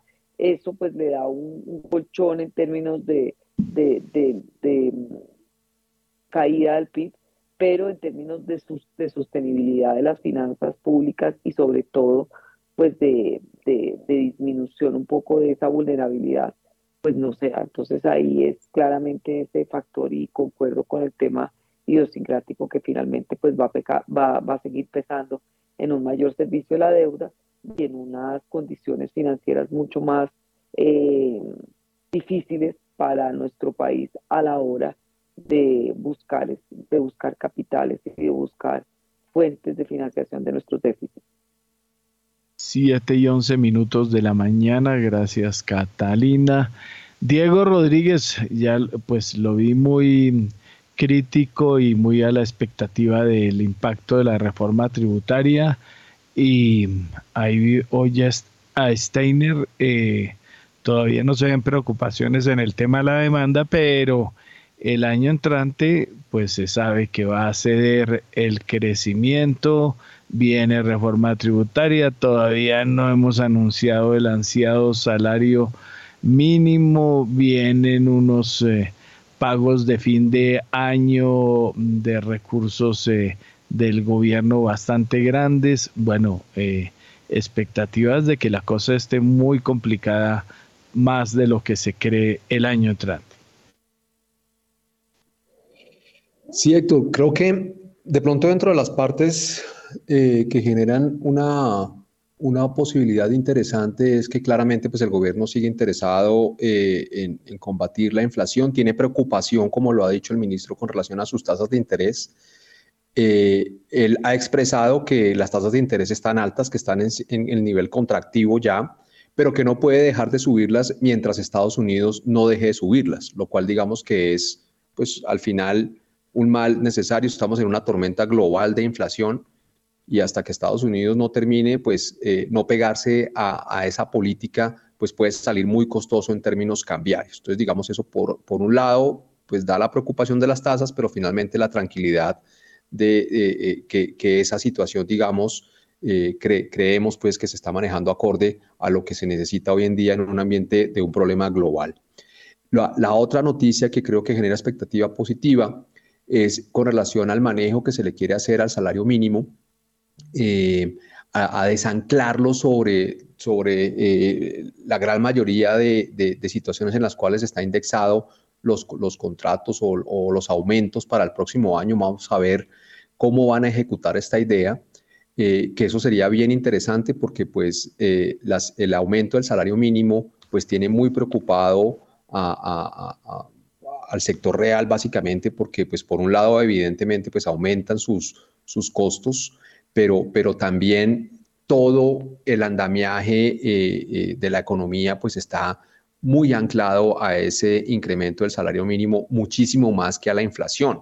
Y eso lo empezamos a ver, digamos, desde el año pasado, donde pues fue el incremento eh, de la, del salario mínimo estuvo muy por encima del salario mínimo y pues así se, se ajustaron muchísimos contratos, muchos costos de administraciones, eh, de ventas de tierra. El, acordémonos también que las ventas de las, de las viviendas de interés social están atadas a los salarios mínimos. Entonces yo creo que quitar ese desanclaje eh, es interesante y ahí creo que puede haber una oportunidad que vamos a ver cómo se ejecuta. Eh, y que puede dar, digamos, algo de respiro eh, con relación a las expectativas de inflación del próximo año. Me, sigue preocupando, digamos, el nivel de, de, tranquilidad que hay con relación al precio del dólar. Como se ha explicado durante muchos meses en, en, este programa, eh, pues el dólar en Colombia pues está desanclado con relación a sus pares en Latinoamérica. Si quisiera no compararlo con su par más cercano, pues que Chile, eh, eh, si, nos hubiésemos devaluado lo mismo que Chile, pues estamos 500 pesos por encima de lo que debería ser ese, ese, factor. Eh, personalmente, digamos que he, tratado de, demostrar que el mercado tiene, en el peso colombiano tiene una debilidad muy grande en la profundidad de su, de su precio, lo cual hace que sea de muy fácil ataque para el mercado especulativo. Una operación de 20, 30, 50 millones de dólares genera un impacto muy fuerte hacia, hacia un mercado que está escaso de dólares porque las personas en Colombia quieren tener dólares, hay un sesgo negativo y ese sesgo negativo pues lo están aprovechando igualmente los especuladores internacionales, básicamente los fondos global macro, eh, tanto de los Estados Unidos como brasileros y generando digamos un impacto muchísimo más fuerte en el tipo de cambio que lo vemos en esas reacciones tan fuertes al alza que generan unas complicaciones no solamente en el frente inflacionario, sino también para los negocios, Héctor, porque pues imagínese hoy en día un importador eh, eh, para eh, decir a qué precios coloca su mercancía o, que tenga un factor de, importación muy grande para hacer su materia prima, pues saber si sube precios, si no sube precios con esta volatilidad del dólar es muy complicado y yo creo que el, el banco sí ha estado muy relajado en su política, no para manejar el precio del dólar porque es muy, muy difícil, eh, pero sí por lo menos para bajarle esa volatilidad y no dejárselo tan fácil a los especuladores que le están volviendo la vida muy difícil tanto al banco para el manejo de su inflación y para el sector real para poder manejar todo su tema de, de precios y finalmente un nivel de incertidumbre muchísimo más grande porque el dólar es la variable que mira todo el mundo en la economía y si el precio de la moneda de nosotros se sigue debilitando así, pues mayor desconfianza eh, va a haber, Héctor. Pero pues eh, todos estos factores pues al final dan unos retos muy grandes y, esperemos pues que el, que, el, que, el, banco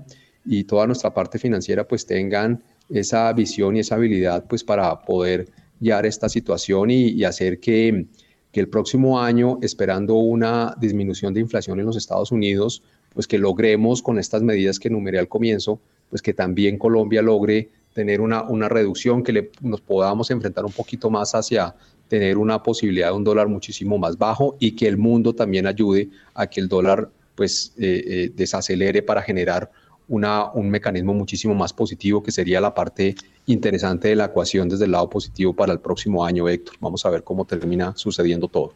Muy bien, gracias Diego. 7 de la mañana y 17 minutos. Eh, y Daniel, por otra parte, usted tiene cifras y comportamiento de la deuda interna del gobierno de Colombia. ¿Cuáles son los números? Como porcentaje del PIB, la deuda interna del gobierno de Colombia subió 0,5 puntos en octubre frente a septiembre y la externa cerca de 1,5 puntos. En efecto, la deuda total del gobierno nacional central aumentó 1,47% en el décimo mes de 2022 frente al noveno pasando de 488,6 billones de pesos a 495,8 billones de pesos. Como proporción del PIB subió de 35,9% a 36,4%. Entre tanto, las obligaciones externas incrementaron aumentaron cerca de 6,19% de 332,4 billones de pesos a 353 billones de pesos. En términos del PIB pasaron de 24,4% a 25,9%. Como se sabe, la deuda total del gobierno nacional central tuvo un aumento de cerca de 3,38% en el décimo mes del año a 400 o más bien a 848,9 billones de pesos desde los 821,1 billones de pesos de septiembre. Con respecto al PIB se presentó alza desde el 60,3% al 62,4%. Desde que inició la pandemia del coronavirus, esta deuda se trepó desde el 48,4% del PIB en febrero de 2020 hasta el 62,4% del PIB en octubre de 2022. Mil gracias, don Daniel Támara. Mm, Catalina, quería, quiero, quería, no, quiero eh, echarle una miradita precisamente al mercado de deuda pública e interna. TES, eh, la semana pasada, creo que fue como el jueves, vi una desvalorización bastante importante, fortalecimiento de los tesoros de Estados Unidos, pero aquí eh, creo que los eh, al eh, ¿Cuáles fueron más? Los de octubre del 34, una desvalorización bastante grande. ¿Cómo está ese mercado y cómo se está comportando?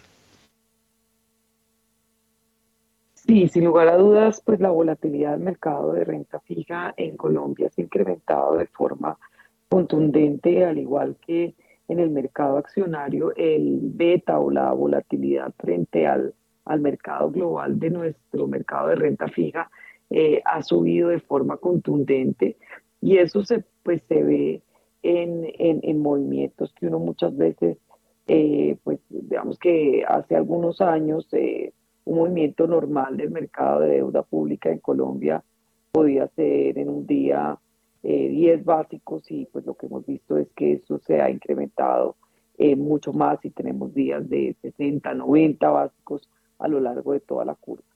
Entonces, pues en el mes, si tú ves el análisis mensual del mercado de renta fija, pues al corte del viernes todavía tenemos un mercado de renta fija con valorizaciones en mes corrido, eh, donde hemos visto las mayores valorizaciones tal vez en la parte media, desde los 30 hasta posiblemente los, los 34. También hemos visto un movimiento positivo de los títulos con vencimiento en octubre de 50 Hemos visto el mercado de renta fija en UR eh, también con valorizaciones importantes, particularmente en los títulos de mayor plazo al vencimiento.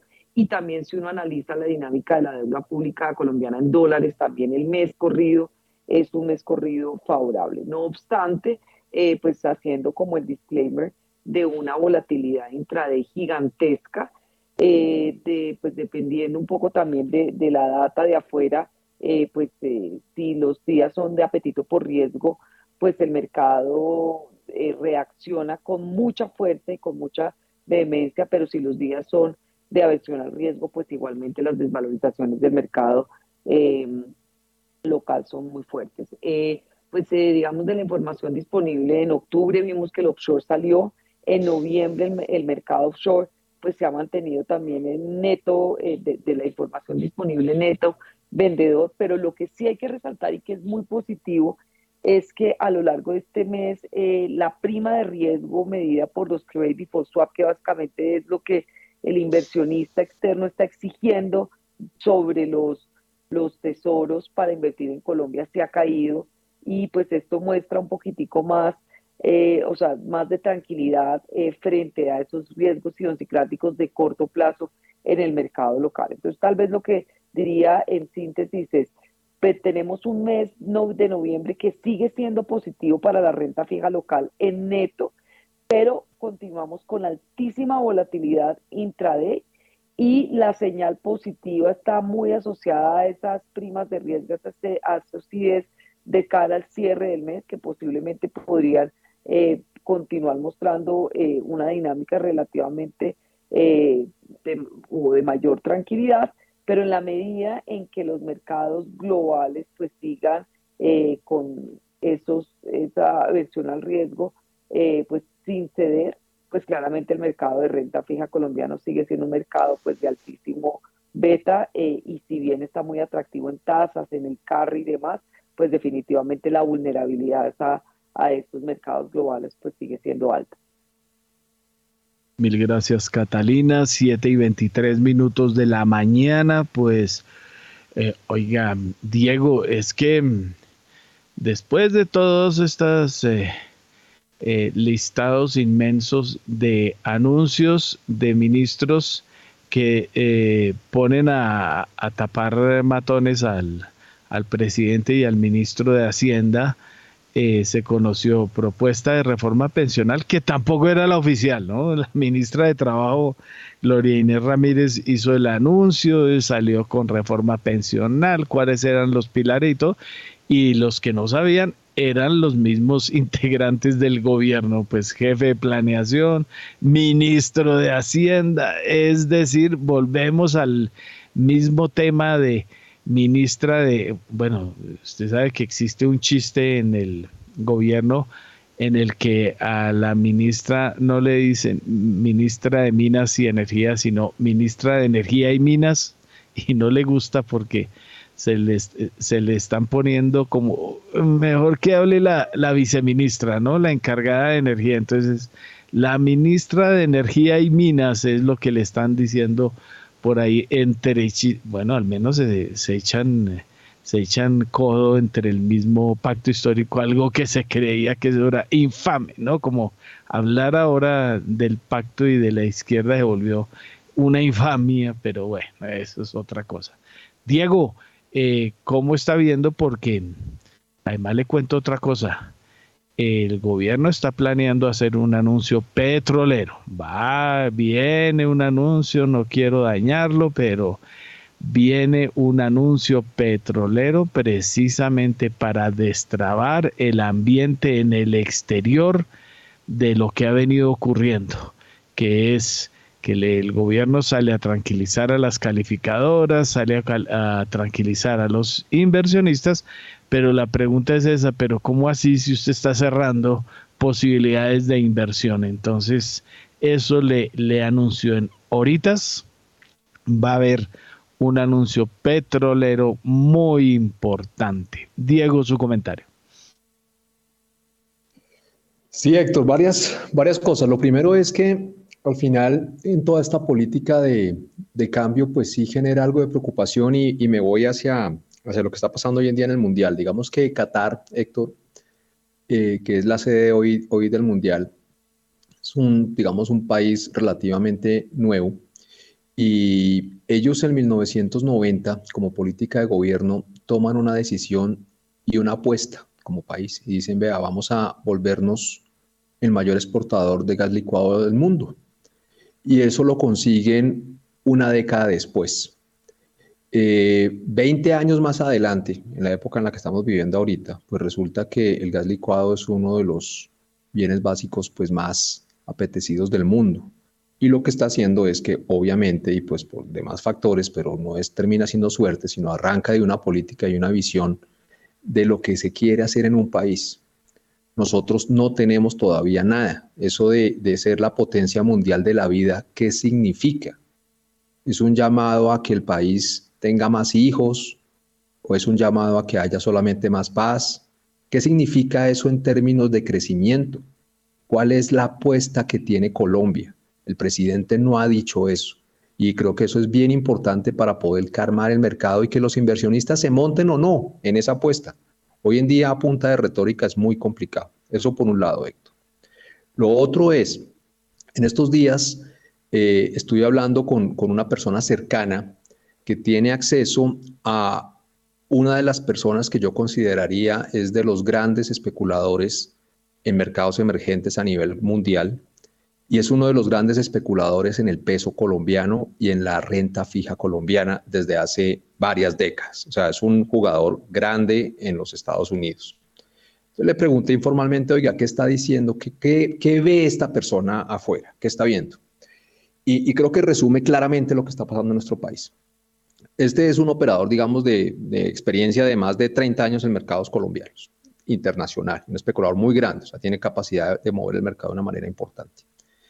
Eh, dice básicamente que, que, sus, que su, sesgo sobre los, los, fundamentales del país eh, no son negativos a largo plazo, siguen estando positivos, pero que en el corto plazo, claramente, el país está viviendo una situación que es nueva, porque pues nunca hemos tenido un mandato de izquierda, y el mismo mandato de izquierda pues se está acomodando. Y eso genera todos estos ruidos que usted nombró al comienzo, porque hay un desacople entre los ministros, todo el mundo quiere ser protagonista, todo el mundo habla de pronto sin permiso de los, de los adultos mayores que hay en el gobierno, generan planes de pronto que no, se, que, no, que no se ejecutan, y por lo tanto, para este especulador de tamaño significativo, pues Colombia en este momento es corto, es decir, para los oyentes es vender Colombia en el corto plazo, porque evidentemente hay un sesgo muy negativo, hay un gobierno que todavía está en etapa de transición, tanto los que nos están gobernando como los que están gobernando, en una situación muy nueva para el país, a diferencia de lo que ya ha pasado en Latinoamérica, y eso genera demasiado ruido de corto plazo, que es un cóctel, entre comillas, desafortunadamente, espectacular para un especulador sacarle provecho a esta situación e ir corto Colombia, tanto en tasas de interés, como en el tipo de cambio. En algún momento, piensa este especulador, pues que habrá que volver a comprar Colombia, pero todavía no. Y creo que eso resume, vuelvo y lo digo, por las credenciales que tiene esta persona, eh, pues qué es lo que está pasando y lo que vemos en nuestro mercado. Entonces, cada vez que sale eh, un ministro o el mismo presidente a dar una señal en contra, pues nos desbaratan el mercado de estos especuladores porque están montados, están montados en esa historia de trade. Es decir, que va a haber errores de pronunciamientos por parte del gobierno, que como el mercado local está tan negativo, pues va a favorecer una apuesta en contra del país. Y adicionalmente, pues si llega esto a complicarse, es otra situación que no la tienen, que no la tienen descartada y es finalmente estamos en un gobierno de izquierda que si se llega a poner muchísimo más fuerte como no se quiere, poder tener errores de política tipo Turquía, pues que haga que ese corto Colombia pues se exagere todavía muchísimo más. Entonces, eh, ojalá este anuncio petrolero suyo, porque creo que el gobierno ya, ya tiene clara esta situación eh, y está tratando de hacer anuncios un poco más positivos, pero tiene que ser muchísimo más asertivo. la izquierda fue muy asertiva para ganar el gobierno en su, en su, política de comunicación, independientemente de la forma de haber corrido la línea ética o lo que fuera, pero fueron eficientes en su manejo de comunicación y lograron ganar, pero no han sido eficientes en su manera de comunicar de una manera clara que tranquilice al mercado. Una cosa es hacer oposición, otra cosa es gobernar y la comunicación de gobierno no está siendo eficiente y está generando muchos problemas para la economía, para el manejo de la inflación, para el precio del dólar, para el precio de nuestros activos y para generar tranquilidad y atraer inversión hacia Colombia. Esperemos que eso se, corrija, Héctor. Mil gracias, don Diego. Andrés Moreno, eh, su comentario de las 7 y 31 minutos de la mañana. Bueno, realmente a nivel mundial hay muchos desafíos económicos y Colombia pues ni se diga sería lo mejor que pueda hacer el ministro de Hacienda, de pronto no sé si pueda liderar el, gabinete, pero sí hacer entender la importancia y la responsabilidad de los ministros en cuanto a la coordinación y a la comunicación. Claramente es un, nuevo partido, es una nueva tendencia política, están también aprendiendo a gobernar, eh, tienen algunas ideas muy, digamos, muy extremas y no van al consenso con todos los demás, con Planación, con, con el Ministerio de Hacienda. Eh, por ejemplo, es el, el, planteamiento de la reforma pensional que hizo el ministro de Trabajo, pues, Dios no quiera, Dios nos ampare que eso nunca vaya a ocurrir, por ejemplo. Y yo no creo que, que, que, que realmente todos los ministerios y todo el gobierno esté a favor de eso que está haciendo la ministra. Lo más importante es no ponerle más picante, que ya todo el mundo está entre comillas, jodido, bien volátil, no ponerle más picante al tema local. Eh, a, los mandatarios a veces les cuesta entender que ellos ya no están en campaña. Y habla uno de Claudia López, Daniel Quintero, el propio Petro. Ellos son los que gobiernan. Se dedican en las redes y a los comunicados como si estuvieran en oposición y a oposición a ellos mismos será. Petro tiene que entender que sí, él ganó, pero hay 10 millones y medio de personas que no votaron por él y él también es el presidente de ellos. Y son empresarios, son personas que generan empleo, son exportadores, son importadores, son personas que necesitan estabilidad económica para invertir, para crecer. Él no solamente tiene que ser el presidente de las personas que lo eligieron, que también obviamente necesitan que haya abundancia económica, que haya riqueza para poderle repartir. Entonces, a veces llegan al poder, se quedan en ese discurso opositorio o de oposición que tuvieron durante décadas y hoy a, a quejarse por todo y no hacer nada y, pues ahí vemos eh, todas las comunicaciones que hay. Pienso que a los ministros les hace falta como una inducción de lo que son dirigir los medios de comunicación, las redes sociales, ahora que son gobierno y que tienen que, ser incluyentes para todos, incluyendo para la oposición. Si le quitamos ese picante a Colombia, esas declaraciones polémicas, eso que cada vez que a Petro se le ocurre algo va y lo dice, que controla los capitales, que entonces la otra diciendo que hay que ponerle control de precios en la canasta familiar. Si eso, si le quitamos picante a ese tipo de cosas, a todos nos va a ir mejor.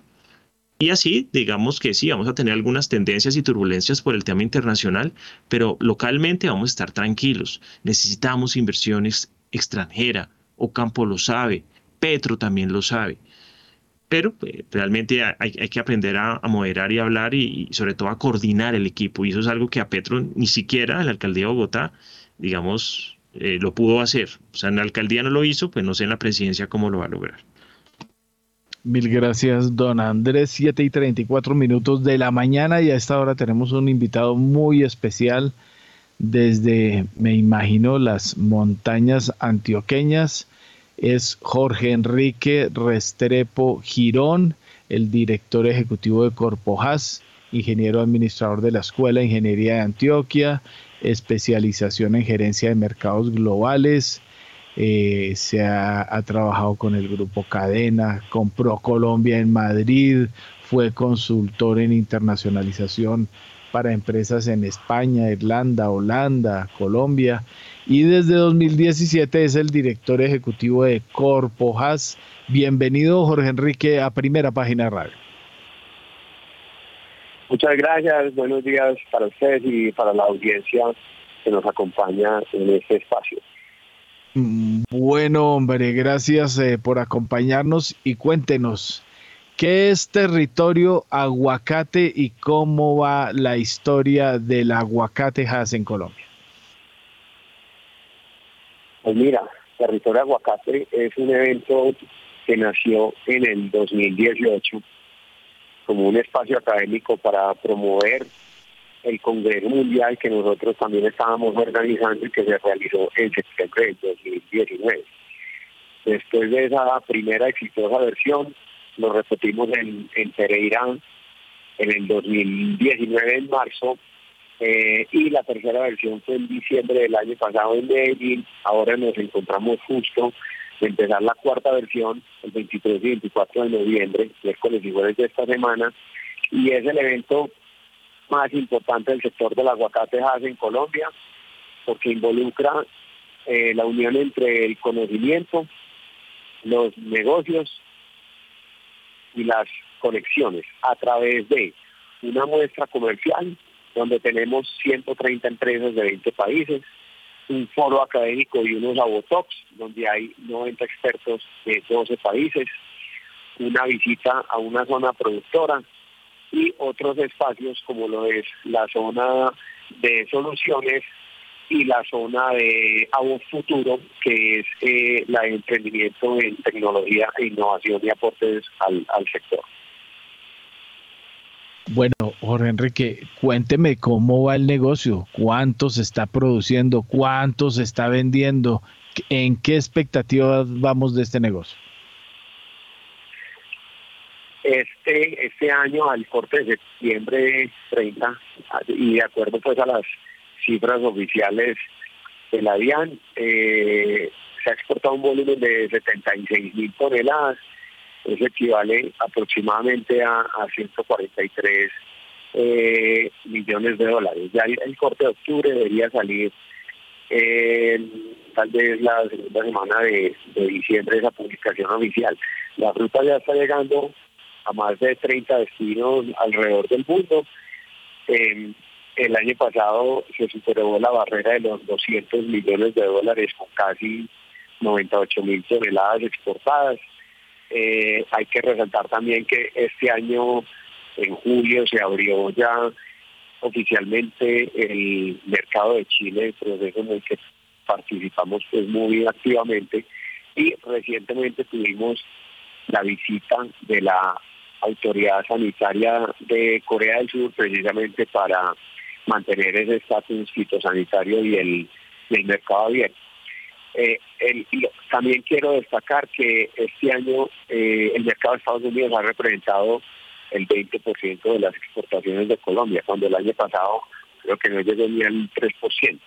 Entonces, eso demuestra, digamos, un, un interés de, de, productores y exportadores en, en, ir diversificando y reducir nuestra dependencia de la Unión Europea, que históricamente eh, había llegado a representar hasta el 95% de las exportaciones. Oiga, Jorge Enrique, eh, y metiéndole un poquito de política, pero de la buena, es que como hubo mucha burla con el candidato cuando dijo que eh, Colombia debería volverse un exportador neto de aguacate, eso se ha traducido, es que veo aquí el listado de los participantes y no veo gente del gobierno, eso se ha traducido en políticas del gobierno nuevo precisamente para impulsar este negocio. El, el, a ver, eh, este sector pues siempre ha trabajado el gremio de manera eh, cercana al gobierno, eh, inclusive eh, en, varios de los gobiernos, no en particular, y de diversas formas. Por ejemplo, a través de la diplomacia sanitaria, que es lo que permite la apertura de, los diferentes mercados y de nosotros, digamos, aportamos no solo financieramente, sino orientamos la negociación y ahí juega un papel preponderante eh, el ICA. Eh, y hasta la misma presidencia de la República eh, se involucra en algunos casos en, esos procesos de, apertura de mercados. hay que tener en cuenta que a veces duran hasta, hasta una década esas negociaciones. también hemos hecho convenios con diferentes entidades del sector público, apalancando pues recursos de, las diferentes entidades, buscando pues una mayor competitividad de, productores y exportadores. Esto se ha traducido en, programas, en fomento a las certificaciones, en aumento del registro previo exportador, en certificaciones para calidad eh, eh, y para mejorar las condiciones de acceso a, otros mercados en, mejores condiciones. Eh, entonces siempre siempre eh, buscamos pues como, como reforzar esos lazos y no solamente a nivel del gobierno nacional, sino también eh, inclusive departamental y, y, municipal. Bueno, Jorge Enrique, usted me dio unas cifras eh, bastante importantes del comportamiento del negocio. Esas cifras, como van? ¿Son mayores, menores? ¿Qué crecimiento han tenido cuál es la expectativa de cierre de año y cómo viene a mediano plazo eh, la, línea de crecimiento del negocio. A ver, en los últimos cinco años habíamos tenido una eh, evolución muy positiva con unos crecimientos eh, 20, 30, 40, 50, en algunos casos hasta el 60% eh, e inclusive muy, muy superiores a los de muchos otros sectores en el agro y en, la economía. Este año ha sido un periodo como de ajuste. hemos tenido algunas adversidades, eh, algunas derivadas del entorno internacional y otras digamos ya eh, por impactos en, el clima, por ejemplo, eh, lo que ha afectado pues severamente eh, al sector.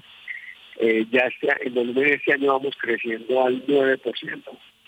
Suena positivo, pero de todas maneras es un crecimiento inferior al que veníamos teniendo.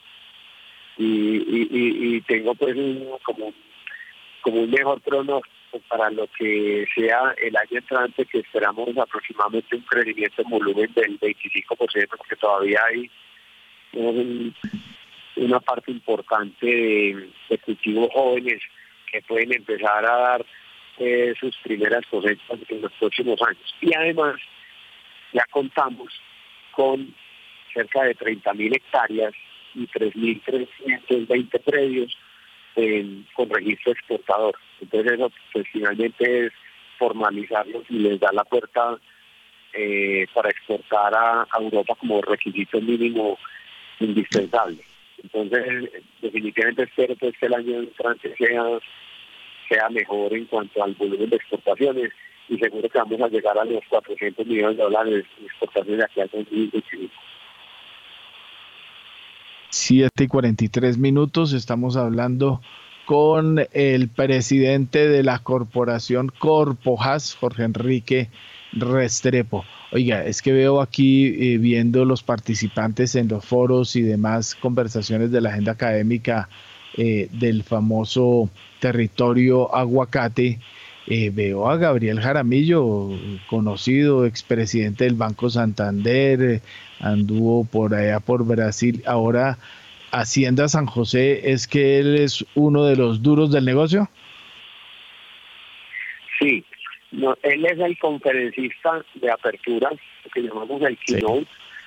Eh, hizo actividad en el agro, porque en el agropecuario ha estado eh, ligada a la ganadería, pero nosotros en estos espacios nos buscan eh, traer casos exitosos de otros sectores, precisamente porque creemos que es un aprendizaje que puede extrapolar a nuestro sector y a nuestra realidad y a veces es una muy buena manera de contar eh, a través de esas experiencias cómo podemos ser más competitivos y cómo, y cómo mejorar.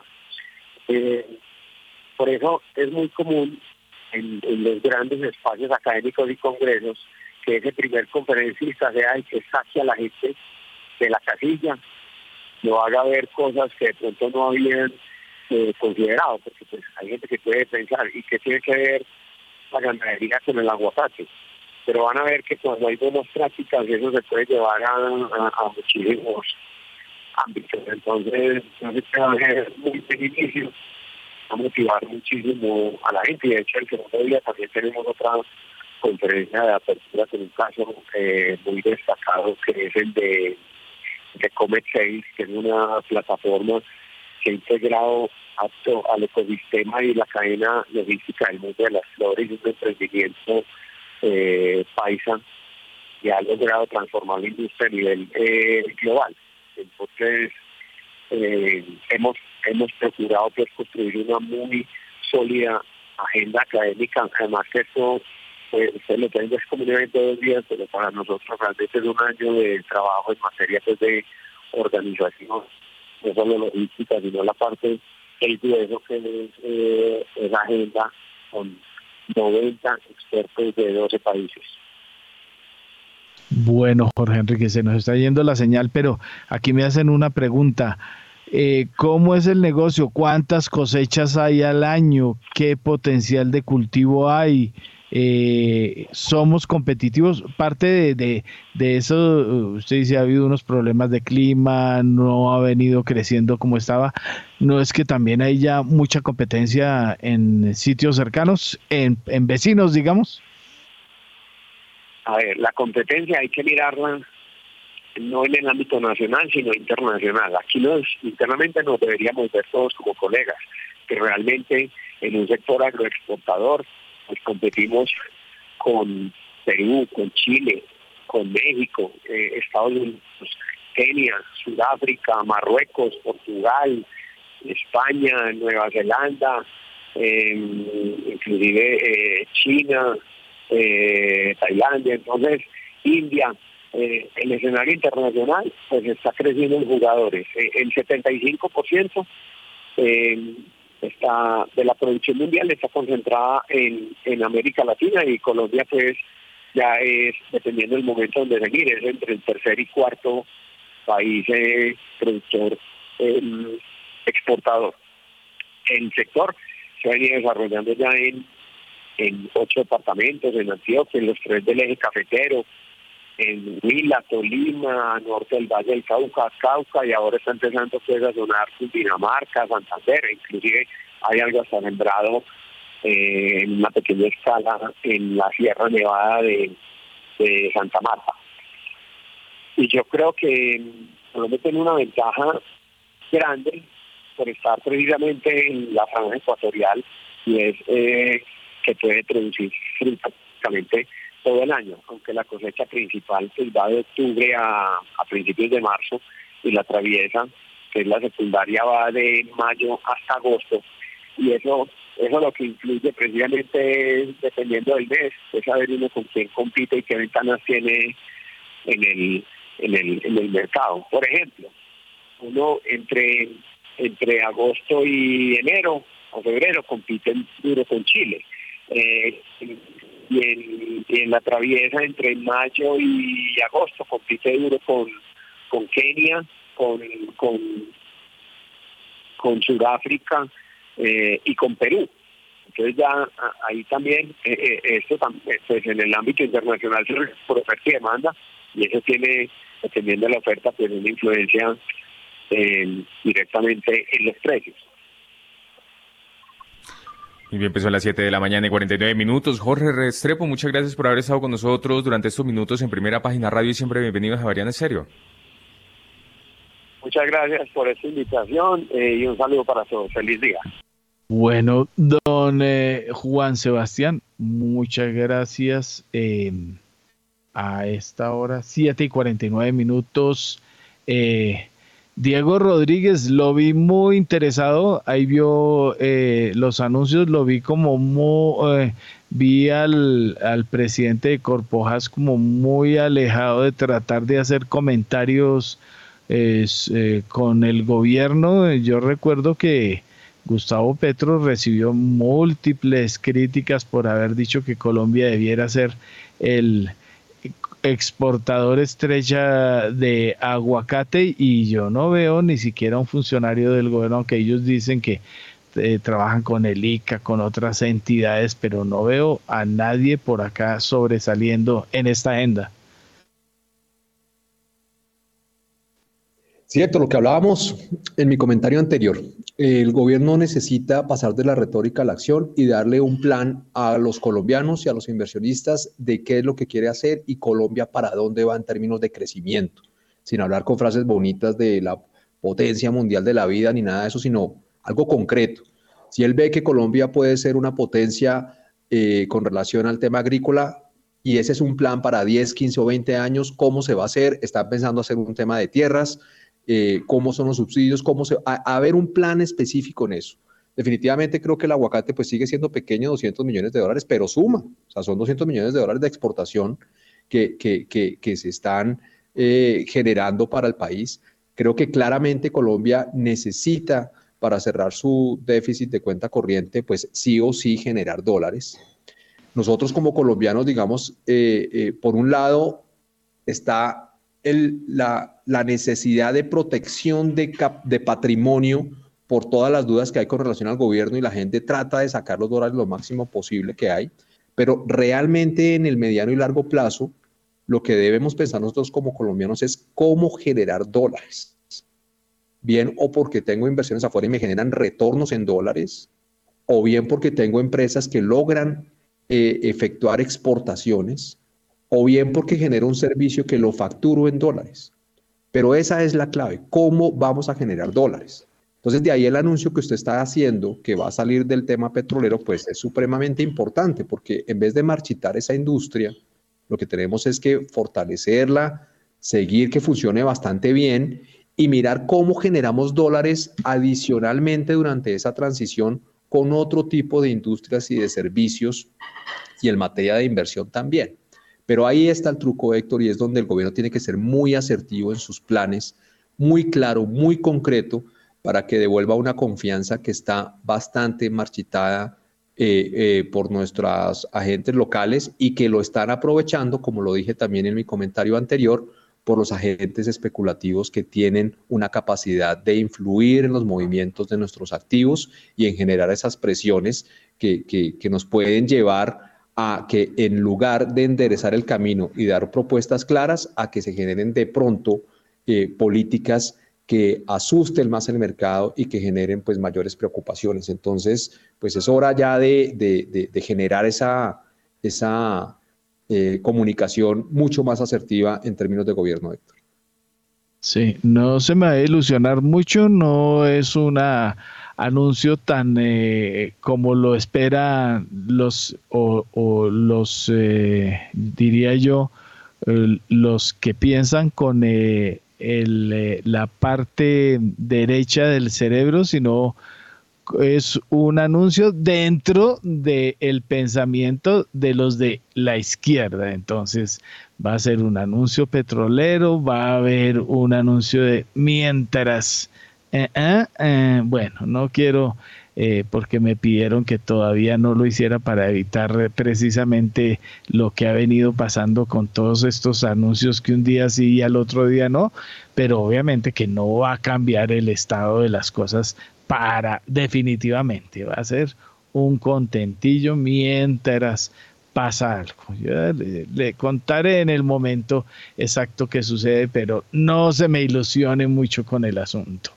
Em, em, Catalina Tobón, eh, lo que ha oído, vio la expectativa lo nuevo, nuevo, eh, bueno, lo que no se puede decir que es nuevo negocio, ya llevamos años en esto, eh, como dice Diego, eh, ni llega todavía a los 200 millones de dólares, entonces la cosa hay que esperar a ver cómo funciona, pero sí, yo estuve viendo hace poco un desarrollo agrícola en Ambalema, Tolima, y eso es un emporio impresionante, una cosa de quitarse el sombrero. Entonces, aquí hay cosas que, bueno, yo creo que le hacen el agua a la boca a ciertos personajes que creen que eso es para eh, eh, eh, quitar de las manos de los dueños, pero si se le saca jugo sería muy interesante. Catalina Tobo. Sí, de acuerdo. Digamos que esto denota pues la importancia de, los temas de, productividad y competitividad. Es decir, obviamente estamos en un momento donde desde un punto de vista de tipo de cambio tenemos un factor que nos ayuda a ser un poco más competitivos, pero uno no puede basar, digamos, toda su, su competitividad en el sector agrícola, en el sector agroindustrial, en un tema netamente cambiario. Por eso, pues digamos que todos esos factores... Eh, digamos, de, infraestructura, de, logística y pues obviamente esa generación de la confianza para poder eh, hacer inversiones que generen pues ese incremento sustancial en los niveles de, productividad son claves. Desde mi punto de vista, eh, pues el sector agroindustrial es un sector que tiene mucho potencial, eh, digamos, de, de generar crecimiento para, nuestro, para nuestra economía a futuro. Eh, pero pues esto no solamente requiere, vuelvo a reiterar, un tema de competitividad cambiaria que la estamos viendo en este momento, pero sobre todo, pues digamos, unas políticas que eh, ayuden a, digamos, aumentar esos niveles de competitividad y de productividad y eso pues está en términos de seguridad, de en, la, en materia tributaria, estabilidad pues en la parte de las reglas del juego, confianza y, y, y obviamente pues todo el tema logístico de infraestructuras es clave.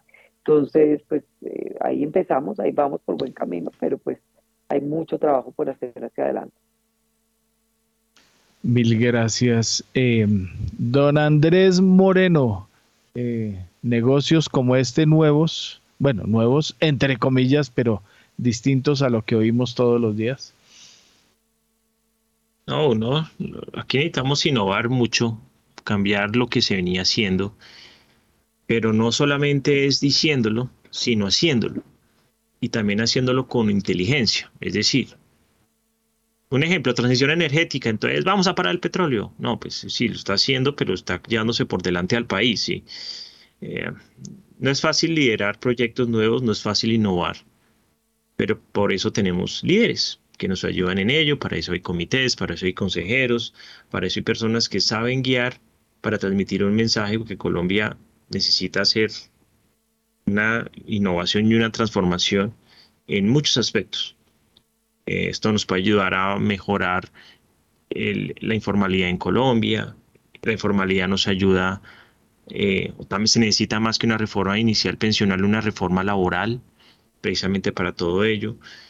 Y en general, eh, todo este tipo de proyectos o, expectativas o ideas, pues tienen que, generar crecimiento, empleo, riqueza y obviamente pago impuestos. Entonces, a mí me encantaría que, que todo lo que algunos políticos en campaña prometen, cuando ya llegan, lo ejecuten y no se quede solo en el discurso.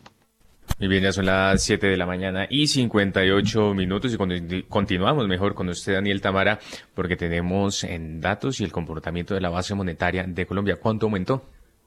A octubre de 2022, la base monetaria de Colombia aumentó cerca de 9,34% frente al mismo periodo de 2021 a 143,5 billones de pesos. Al décimo mes del año pasado había alcanzado cerca de 131,2 billones de pesos. Ahora bien, frente a diciembre la base monetaria tuvo un descenso en el año corrido del orden de 1,26 billones o más bien de 1,26%, pues al término de 2021 el saldo era de 145,3 billones de pesos, lo que representó en su momento una subida de 9,5% frente a 2020 y de 32% con respecto a 2019. De acuerdo con cifras del Banco de la República, la reserva bancaria alcanzó los cerca de 37,6 billones de pesos en octubre de 2022 y aumentó un 1,73% con respecto a septiembre del mismo año, mientras que el efectivo llegó a 105,9 billones de pesos, lo que representa un descenso de 0,24% frente al noveno mes de este año, cuando sumó cerca de 106,1 billones de pesos.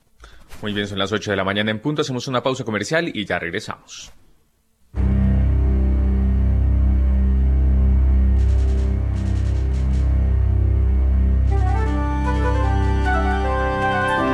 ...91.9 Javeriana Estéreo, Bogotá. HJKZ. 45 años. Sin fronteras.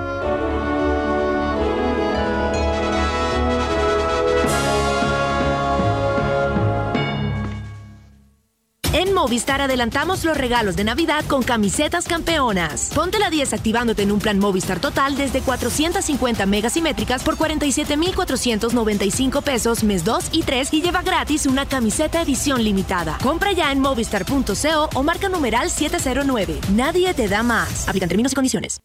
Retos 91.9. La voz de la ciencia y la investigación javeriana. Todos los lunes a las 7 de la noche en Javeriana Estéreo sin fronteras y disponible en javerianaestereo.com. Dirige y conduce Mario Morales. Sistema, correo de voz. Abuela, te he estado llamando como loco. Dile a mi mamá que ya llegué y dile también que ya pude afiliarme al sistema de salud. Y no se les olvide solicitar la encuesta si ven. Luego se afilian al régimen subsidiado y listo. Mijo, me estaba llamando. Llevaba como media hora dejándote un mensaje. Yo soy migrante, tengo CISBEN y confirmo cada cuatro meses que sigo viviendo en Bogotá para mantenerme en el sistema de salud. Infórmate en saludcapital.gov.co. La Bogotá que estamos construyendo. Secretaría de Salud, Alcaldía Mayor de Bogotá. En Acciones y Valores, nuestra prioridad es construir la mejor versión de su futuro financiero. Por ello, creamos soluciones para cada uno de sus objetivos Descubra nuevas formas de ahorrar y simplifique todo desde el celular a través de inversiones digitales desde un peso. Genere rentabilidad y a la vez impacto positivo en el mundo con inversiones responsables. Construya su plan de inversión personalizado con asesoría exclusiva y especializada. Optimice el manejo de recursos de su empresa por medio de soluciones de tesorería. Realice envíos y pagos internacionales seguros de la mano de nuestro aliado Western Union. Es momento de crear metas juntos. Conozca la mejor forma de hacerlo. Contáctenos en www.aol.com.co. axivalores.com o al WhatsApp 323-236-5222, vigilado y regulado por la Superintendencia Financiera de Colombia. Yo elegí que se fortalecieran las instituciones que trabajan por la seguridad. Gracias al pago de tus impuestos, estamos cumpliendo nuestro plan de gobierno. Financiamos la llegada de 3.000 nuevos policías, creamos 877 redes de cuidado y contamos con 1.626 frentes de seguridad activos y fortalecidos. Trabajo que da resultados. Javeriana Estéreo, sin fronteras.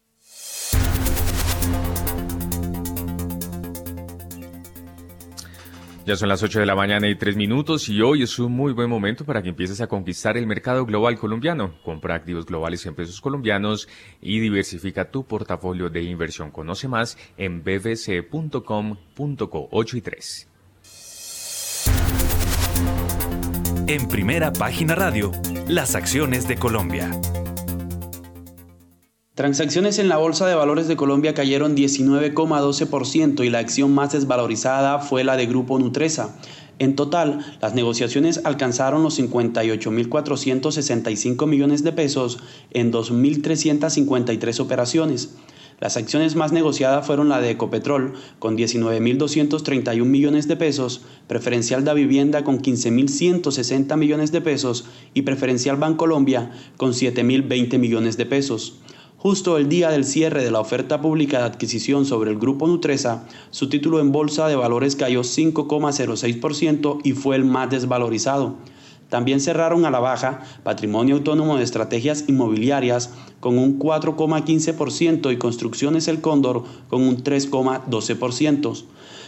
Los títulos más valorizados en la jornada del viernes fueron Banco de Bogotá con un 2,39%, Corporación Financiera Colombiana con un alza del 1,86% y Preferencial Grupo Aval con un 1,85%. El Colcap cayó 1,01% a 1.282,68 puntos, mientras que el Colir cerró con una baja del 0,93% a 814, 65 unidades. Mil gracias, don Romario Ortiz. Oiga, mm, Andrés, eh, hoy hay asamblea, eh, creo que hoy es la de Argos, mañana la de Sura, hoy hay reforma de estatutos, ¿no? O sea, eh, vienen adecuando, esto es cada vez que hay un traspiés, arreglar el, a cambiarle el, el caminado al asunto. Eh, ya acaba de abrir el dólar. Eh, arriba? Sí. El, em, no, baja.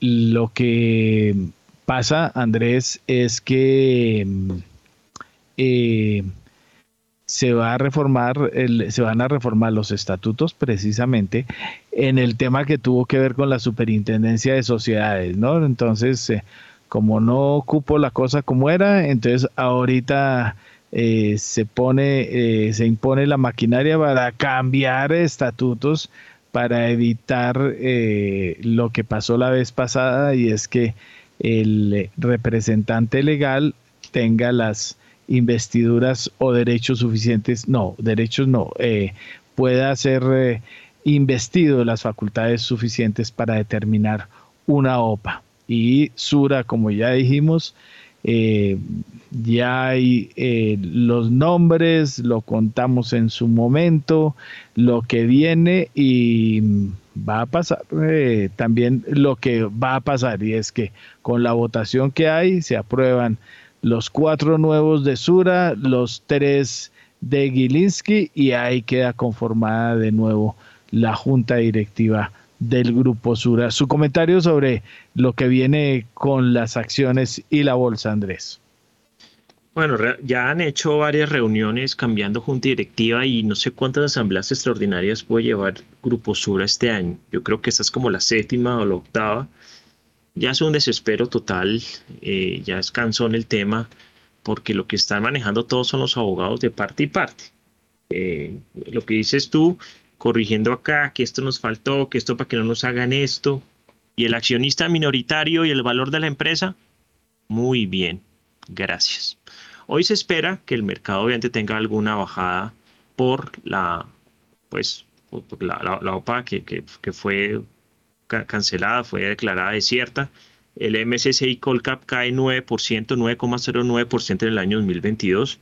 Todavía nos faltan unas seis semanitas, casi cinco, para que se acabe este año. Ojalá haya un rally de fin de año que los inversionistas se lo merecen, pero necesitamos que suban Ecopetrol, Bancolombia y pues Grupo Sura, Nutresa, y vaya uno a saber si eso va a pasar hoy. Eh, las que suben, obviamente, son las de siempre. El Cóndor hoy sube 91% por la compra de Colpatria, que ya hemos aquí hablado varias veces de eso. Le sigue Nutresa subiendo 90%. Hoy ese, eso va a cambiar. Nutresa hoy no va a seguir subiendo 90%. Hay una oferta insatisfecha. OPA cancelada, OPA mejor no cancelada, OPA eh, declarada desierta. CEMEX sube 52%, pendientes del mercado de esta OPA de cancelación que se viene. Enca sube 51%, seguramente en el 2023 será una de las compañías vendidas en la bolsa. Grupo Sura sube el 36%. también obviamente con todo este tema eh, de la OPA había estado al alza, quién sabe qué ocurra. La compañía ha cambiado mucho en cuanto en analizar su negociación después de tres OPAs encima y con todo este problema que están teniendo el GIA y Gilinski. Eh, ya no se debe analizar como, como se analizaba antes. Marley la Clínica Marley hizo una operación, la operación del año que hace cada vez, una vez al año, 32% sube. Bancolombia ordinaria sube 19%. Y eso también tiene algo de especulación si Glinsky va ahí detrás, pero con todo esto que se ha parado, creo que todo eso se va aplazando. Y entre las que caen, sigue Bogotá liderando con el 57%, Mineros con el 51%, y todo lo que es Grupo Aval, eh, Promigas, Cofi Colombiana, ordinaria y preferencial en promedio cayendo 40%. Siguen muy baratas esas, acciones y ni hablar de las del GEA. Cementos Argos, ordinaria y preferencial caen 37% y Grupo Sura preferencial y Argos preferencial caen 33%. Es decir, muy barato el mercado, acciones eh, subvaloradas. Ecopetrol en el año cae 8%, ojalá siga subiendo. Colombia preferencial está casi que en tablas. Es un mercado muy barato ojalá, digamos, aparte del ruido de hoy post-OPA, eh, siga el mercado alcista. Eh, seguramente no van a haber muchos volúmenes esta semana, en especial jueves y viernes, cuando el mercado estadounidense está cerrado. Aquí en Colombia se negocian muy pocos, muy pocos valores. Pero bueno, esperamos que, que, que siga adelante y entendiendo que hoy éxito ya se estrena con Split también entonces tiene un nuevo precio, más o menos a un precio de 3.300 pesos, para que la gente no se vaya a asustar si ya no ve éxito a 11.000 pesos, sino a 3.300.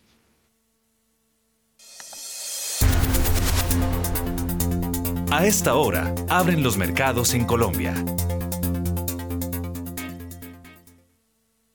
A las 8 de la mañana y 10 minutos y mucha atención porque el dólar abrió este lunes en 4.970 pesos con 10 centavos, baja 19 pesos con 15 centavos frente al cierre del viernes que fue de 4.989 pesos con 25 centavos. Reiteramos entonces, dato de apertura 4.970 pesos con 10 centavos, baja 19 pesos con 15 centavos frente al cierre del viernes. Mil gracias, don Juan Sebastián. 8 y 11 minutos de la mañana. Acaban de salir los resultados de Corfi colombiana, nueve meses trimestre. En nueve meses la utilidad subió 14% a 1.7 eh, billones. Eso es 14% superior a los primeros nueve meses del año pasado. Y en eh, tercer trimestre sí hubo una reducción 6% interanual a 395.777 millones. Esos son los datos fresquitos que acaban de salir del reporte de Corfi colombiana. Eh, bueno, eh, despedida de, ah bueno, recuerden eh, la despedida también con noticia, la revelación que hicimos el fin de semana, PDVSA Gas, fue acogida en reorganización en Colombia, que es PDVSA Gas. Es la compañía que tiene firmado el eh, contrato con Ecopetrol para traer gas desde Venezuela. Eh, llama la atención, pues sí, llama la atención que se vaya a reorganización, pero eso lo que quiere decir es que la quieren dejar linda, es decir, embellecerle sus cifras, que haga acuerdo con los acreedores para que pueda importar el gas. Eso ya lo que deja entrever es que es una decisión tomada y que va a haber importación de gas desde Venezuela por sobre las eh, críticas o los intereses de los que estén en contra, eh, que han venido oponiéndose a lo que va a suceder. Esto quiere decir que va a suceder. PDVSA Gas bajo eh, protección de los acreedores, reorganización en la superintendencia de sociedades con el fin de que pueda actuar para traer el gas hacia Colombia desde Venezuela. Catalina, su despedida, ya oyó dólar y para dónde va el asunto y gracias por acompañarnos hoy. Bueno, muchas gracias a ustedes por la invitación. Tal vez eh, comentaría sobre el dólar y hablar de XY, eh, pues que había tocado mínimos de 106 puntos eh, en los momentos de mayor apetito por riesgo. Ya estamos bordeando los niveles de 107, 7, 108. Entonces, tal vez digamos que todas estas preocupaciones por China, eh, y obviamente la incertidumbre de cara a la publicación de las minutas pues ha hecho que la gente eh, demande un poco más de dólar los agentes a escala global como refugio y esto podría mantener las presiones sobre el tipo de cambio local relativamente pues altas en el corto plazo y en este sentido eh, pues bordear estos niveles o esa figura de 5.000 pues sería bastante probable a lo largo de la semana. Bueno, pues mm, gracias don Juan Sebastián y juicioso, ¿no? Sí, señor, como siempre. Y así llegamos entonces al final de esta emisión. Ustedes muchas gracias por haber estado con nosotros. A Catalina Tobón, Diego Rodríguez, Andrés Moreno Jaramillo, Guillermo Valencia y Jorge Restrepo, nuestros invitados el día de hoy. Héctor, Héctor Mario Rodríguez y Héctor Hernández en la dirección y en la presentación, quien les habla, Juan Sebastián Ortino. Se vayan que ya llega mañana, sea sin fronteras. Que tengan todos ustedes un feliz inicio de semana.